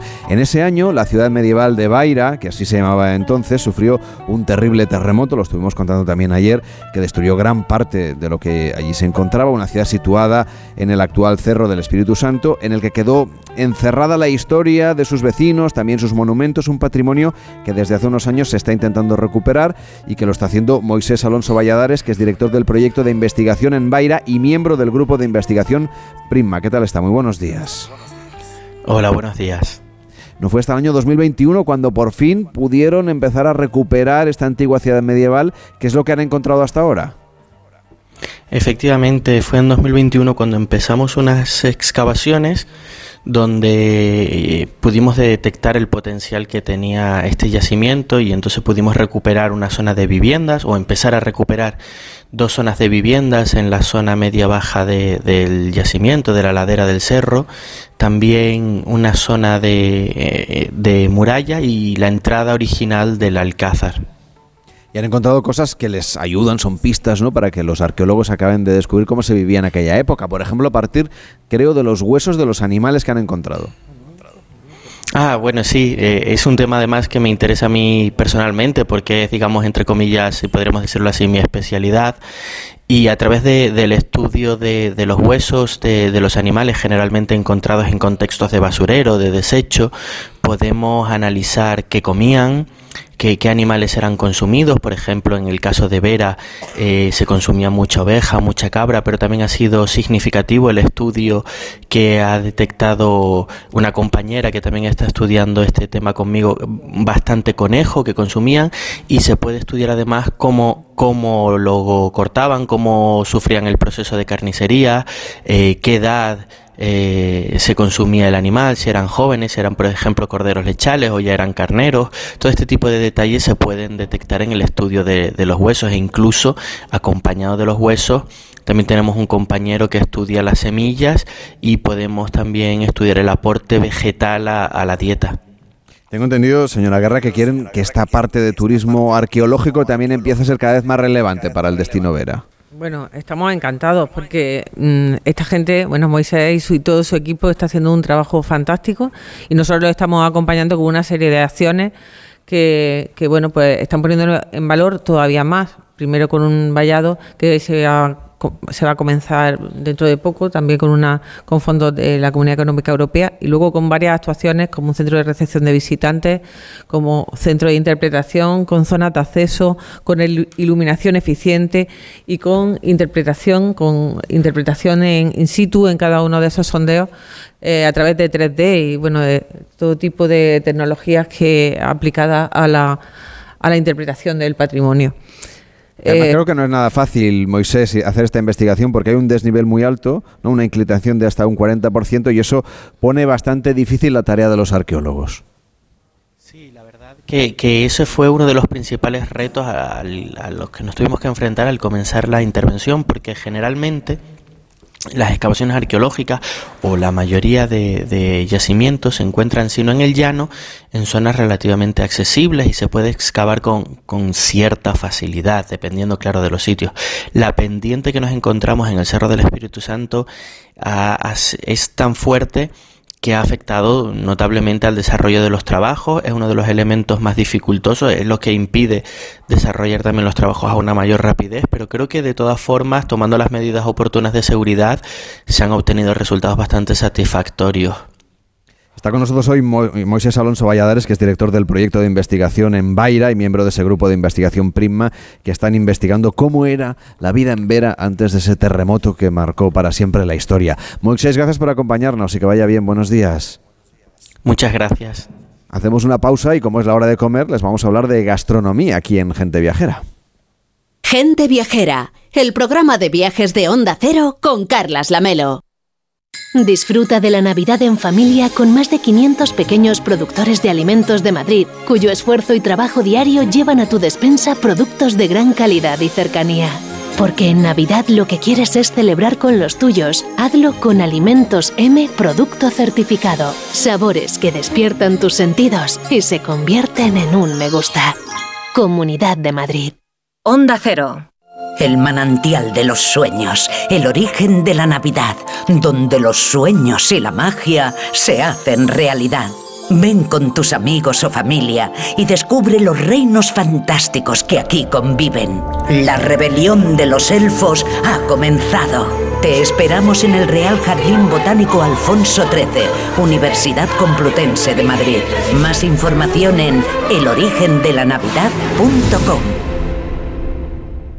Solucionesconhipoteca.com. Préstamos desde 10.000 hasta 3 millones de euros. ¿Necesita liquidez? ¿Necesita dinero hasta la venta de su casa? ¿Necesita un préstamo para cancelar deudas o un embargo? Solucionesconhipoteca.com. 91 639 9407. Préstamos desde 10.000 hasta 3 millones de euros. Solucionesconhipoteca.com. Grupos Eneas. Los ofertones de fin de semana de Alcampo. Salmón 2-3 kilos la pieza, enteros o medios por solo 8,99 euros el kilo. ¿Qué? ¡Wow! En tu tienda web y app alcampo.es. Oferta disponible en Península y Baleares.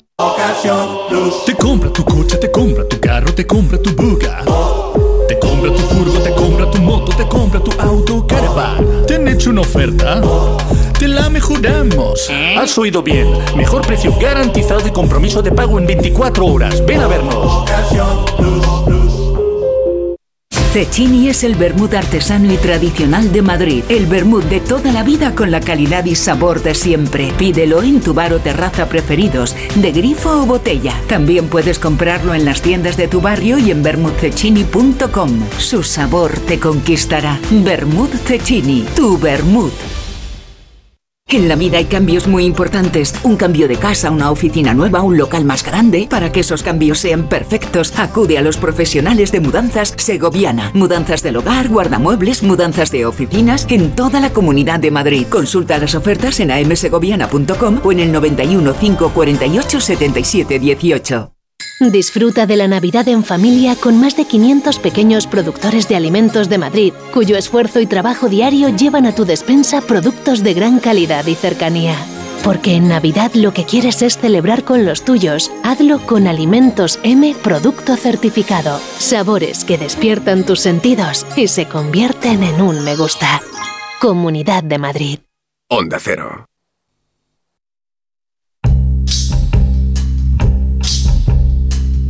Gente Viajera, el programa de viajes de Onda Cero con Carlas Lamelo.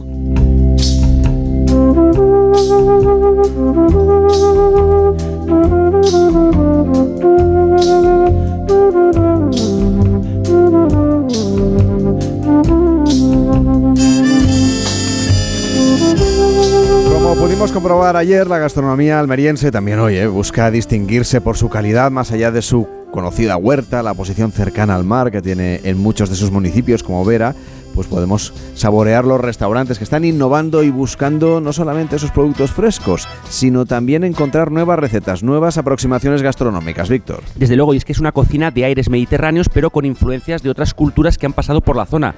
Además, Vera es una localidad pionera en el mundo de la restauración, en la investigación y en la elaboración de platos típicos. Aquí realizan numerosas jornadas gastronómicas en torno a una cocina tradicional que se combina con las últimas tendencias que encontramos, bueno, pues paseando por aquí. Hay numerosos restaurantes que apuestan por la evolución culinaria mientras cuidan que se mantenga el culto por la buena mesa. Una de estas propuestas que innovan, que ofrecen nuevas elaboraciones, por ejemplo, es la que tienen en el restaurante Lua Puerto Rey. Hoy nos acompaña Felipe López Torres, que es gerente del restaurante Lua Puerto Rey. ¿Cómo está? Muy buenos días. Hola, buenos días. Es una propuesta un poco moderna, ¿no? Puesta al día. Sí, es una cocina de proximidad, de lonja y con recetas tradicionales, pero adaptándolo un poco a los nuevos tiempos y a nuestro forma de entender la cocina. Como ya estamos casi a la hora de comer, yo creo que ya podemos recomendar alguna cosa, ¿no? Para la gente viajera. Sí, hombre, hay eh, buenos arroces, buenos pescados, eh, muchas verduras de temporada, tenemos bastantes cosas siempre de temporada y sobre todo eso, buenos arroces, buenas carnes y, y buenos pescados. Y además hace un año les dieron el Sol de Oro Ciudad de Vera, fue en Fitur, eh, que es lo que ha reconocido especialmente este reconocimiento que han recibido. Yo creo que la, el, el- el- el estar ahí, ¿no? el, el de ofrecer esa, esa oferta gastronómica y, y- y esa tradición. Hablábamos al principio del programa de esa gastronomía, de esa actividad vinculada con, con la vera burguesa y ustedes también participan en la parte Estamos- gastronómica, ¿no? La jornada burguesa sí, fue una, darle un poco cobertura a una exposición minera que hubo y donde salió muy bien, la gente respondió muy bien y, y se sacaron recetas de- del siglo pasado y estuvo bastante bien. Pilar, imagino que ustedes que quieren apostar porque Vera sea la capital del teletrabajo, una cosa importante es que los que vengan aquí a teletrabajar también tengan sitios donde luego ir a pasárselo bien o a comer rico de manera pues así como accesible, ¿no? Que sea fácil. Por supuesto, porque la competencia es, es feroz. Así que nosotros vendemos teletrabajo acompañado de lo más genuino de nuestro municipio, vendemos lo nuestro, nuestra esencia, vendemos la gastronomía, que es una de las cosas más importantes y que además, sin ninguna duda, el nivel de este, de este tipo de, de- turismo, del turismo gastronómico aquí, es mm, impresionante, acompañado de muchas más cosas, pues, de, de un montón de actividades como talleres de alfarería tradicional, de flamenco, todo lo relacionado con nuestra cultura. Y claro, para el teletrabajo hace falta hacer networking y un sitio para hacer networking y encontrarse, por ejemplo, después de trabajar es el Marau Beach Club, es un club de playa, un beach club que, que la verdad estuvimos conociendo el año pasado cuando estuvimos aquí y es un sitio espectacular. José Manuel Martínez Mulé, ¿cómo está? Muy buenos días. Buenos días. Es ¿qué que tal? es uno de los 10 clubes europeos para vivir un atardecer mágico según el reconocimiento del año pasado. Sí, la verdad es que tenemos la zona de piscina y el tardeo y la zona de copas que acompaña. Ahora que van a poner en marcha el centro de teletrabajo en Vera, supongo que ustedes ya ofrecerán sesiones de after work, ¿no? Que llaman, es decir, el, el encuentro para tomar algo después de trabajar. Sí, un cóctel fresquito al lado de la playa, la verdad que apetece y, y sí, la verdad que sí. Uno de los elementos diferenciales es que ustedes están abiertos todo el año, que la gente puede ir a disfrutar. Incluso ahora podríamos irnos a bañar a la piscina. Sí, desde las 12 de la mañana hasta las 6 de la madrugada hay, hay la oferta para poder pasar la tarde, la noche y todo. Y una decoración además muy exótica, muy viajera, porque tienen ustedes productos traídos nada más y nada menos que de Indonesia. Sí, va al estilo balinesa y toda la decoración va en ese estilo, la verdad que muy, muy bonita. ¿Y cómo fue el hecho de traer esos, esos productos? Creo que en el año 2017, cuando abrieron ustedes, ya trajeron el 80% de los muebles directamente desde Indonesia. Sí, la verdad que el decorador acertó y muy bonito todo, lo trajo la gran mayoría desde ahí. Y de los cócteles que ustedes hacen, ¿cuál es el que tiene más éxito? Ah, tenemos uno que ya nuestro nombre que es Marausan, que la verdad que está muy rico y apetece mucho. Y, y está muy rico. Y ese Marausan, ¿de qué está hecho? Lleva un poquito de amaretto, un poquito de zumo de lima, zumo de naranja y fruta de la pasión. Decíamos antes. Y mucho cariño de, de hacerlo. Eso es el truco, ¿no? El, el twist que le da finalmente el, el barman, el bartender. Yo quería preguntar un poco por los, los platos de la carta que, que recomiendan. Sí, una cocina también mediterránea, hay de todo, pescados, carnes, eh, verduras de aquí y arroces. Y para seleccionar esos los mejores productos, ¿cómo hacen? ¿Van directamente a la lonja o tienen productores locales? Tenemos productores locales y ahí siempre intentamos que sea todo local. Pues ahí tienen ustedes esas dos propuestas gastronómicas para poder disfrutar, para poder eh, saborear todo lo que nos ofrece Vera. Hemos estado hablando, por supuesto, con Felipe López Torres, que es gerente del restaurante Lua Puerto Rey, que tiene esa oferta de arroces y de gastronomía vinculada con la historia, con esa parte minera de la que hemos estado conociendo a fondo hoy en Gente Viajera. Gracias por acompañarnos y que vaya muy bien la temporada. Hasta la próxima. Muchas gracias a vosotros. Una temporada que no es temporada porque aquí está abierto el destino todo el año y si usted viene a teletrabajar, que es lo que quieren que hagamos en Vera, pues una buena oferta es acercarse al Marau Beach Club para disfrutar de ese atardecer que es tan espectacular y tan reconocido. Hasta la próxima, que vaya bien. Buenos días. Buenos días, muchas gracias. Ha sido un placer compartir hoy la mesa también con Pilar Guerra, directora de Destino Vera, un destino de teletrabajo, de turismo deportivo, de turismo náutico, de turismo azul, de muchísimas cosas. Gracias por acompañarnos una vez más aquí en Gente Viajera. Yo mm, eh, estoy como en casa. Estoy en mi casa, pero quiero Está decir en que con su vosotros... Yo no, es que esto es su casa, eso no tenga ninguna duda. Pero bueno, se lo, se lo comentaba Víctor. eh, Estoy súper a gusto con este equipo. La verdad es que lo hacéis fácil, lo hacéis muy fácil. Y bueno, contarle a toda España qué se puede hacer en Vera, pues también me hace muy feliz. Bueno, es que venir aquí y disfrutar de este destino nos lo pone a nosotros realmente fácil. Ahora llega el momento en el que Víctor Herranz nos hace un resumen del viaje para conocer a fondo esta propuesta turística. Bueno, pues aparte de disfrutar del spa algunos y otros de jugar al golf en el Valle del Este, pues hemos comido de maravilla en el restaurante Hoyo 19 Triana, aquí en el complejo, y estaba todo espectacular. Los mejillones en escabeche, el jamón ibérico, el aceite elizondo, las albóndigas caseras con almendra, el pisto con huevo, los miguelitos, que cómo estaban los miguelitos, Lamelo. Cuídate mucho, que llega Noticias fin de semana. Nosotros no nos vamos de puente, volvemos el próximo fin de semana en Gente Viajera. Son las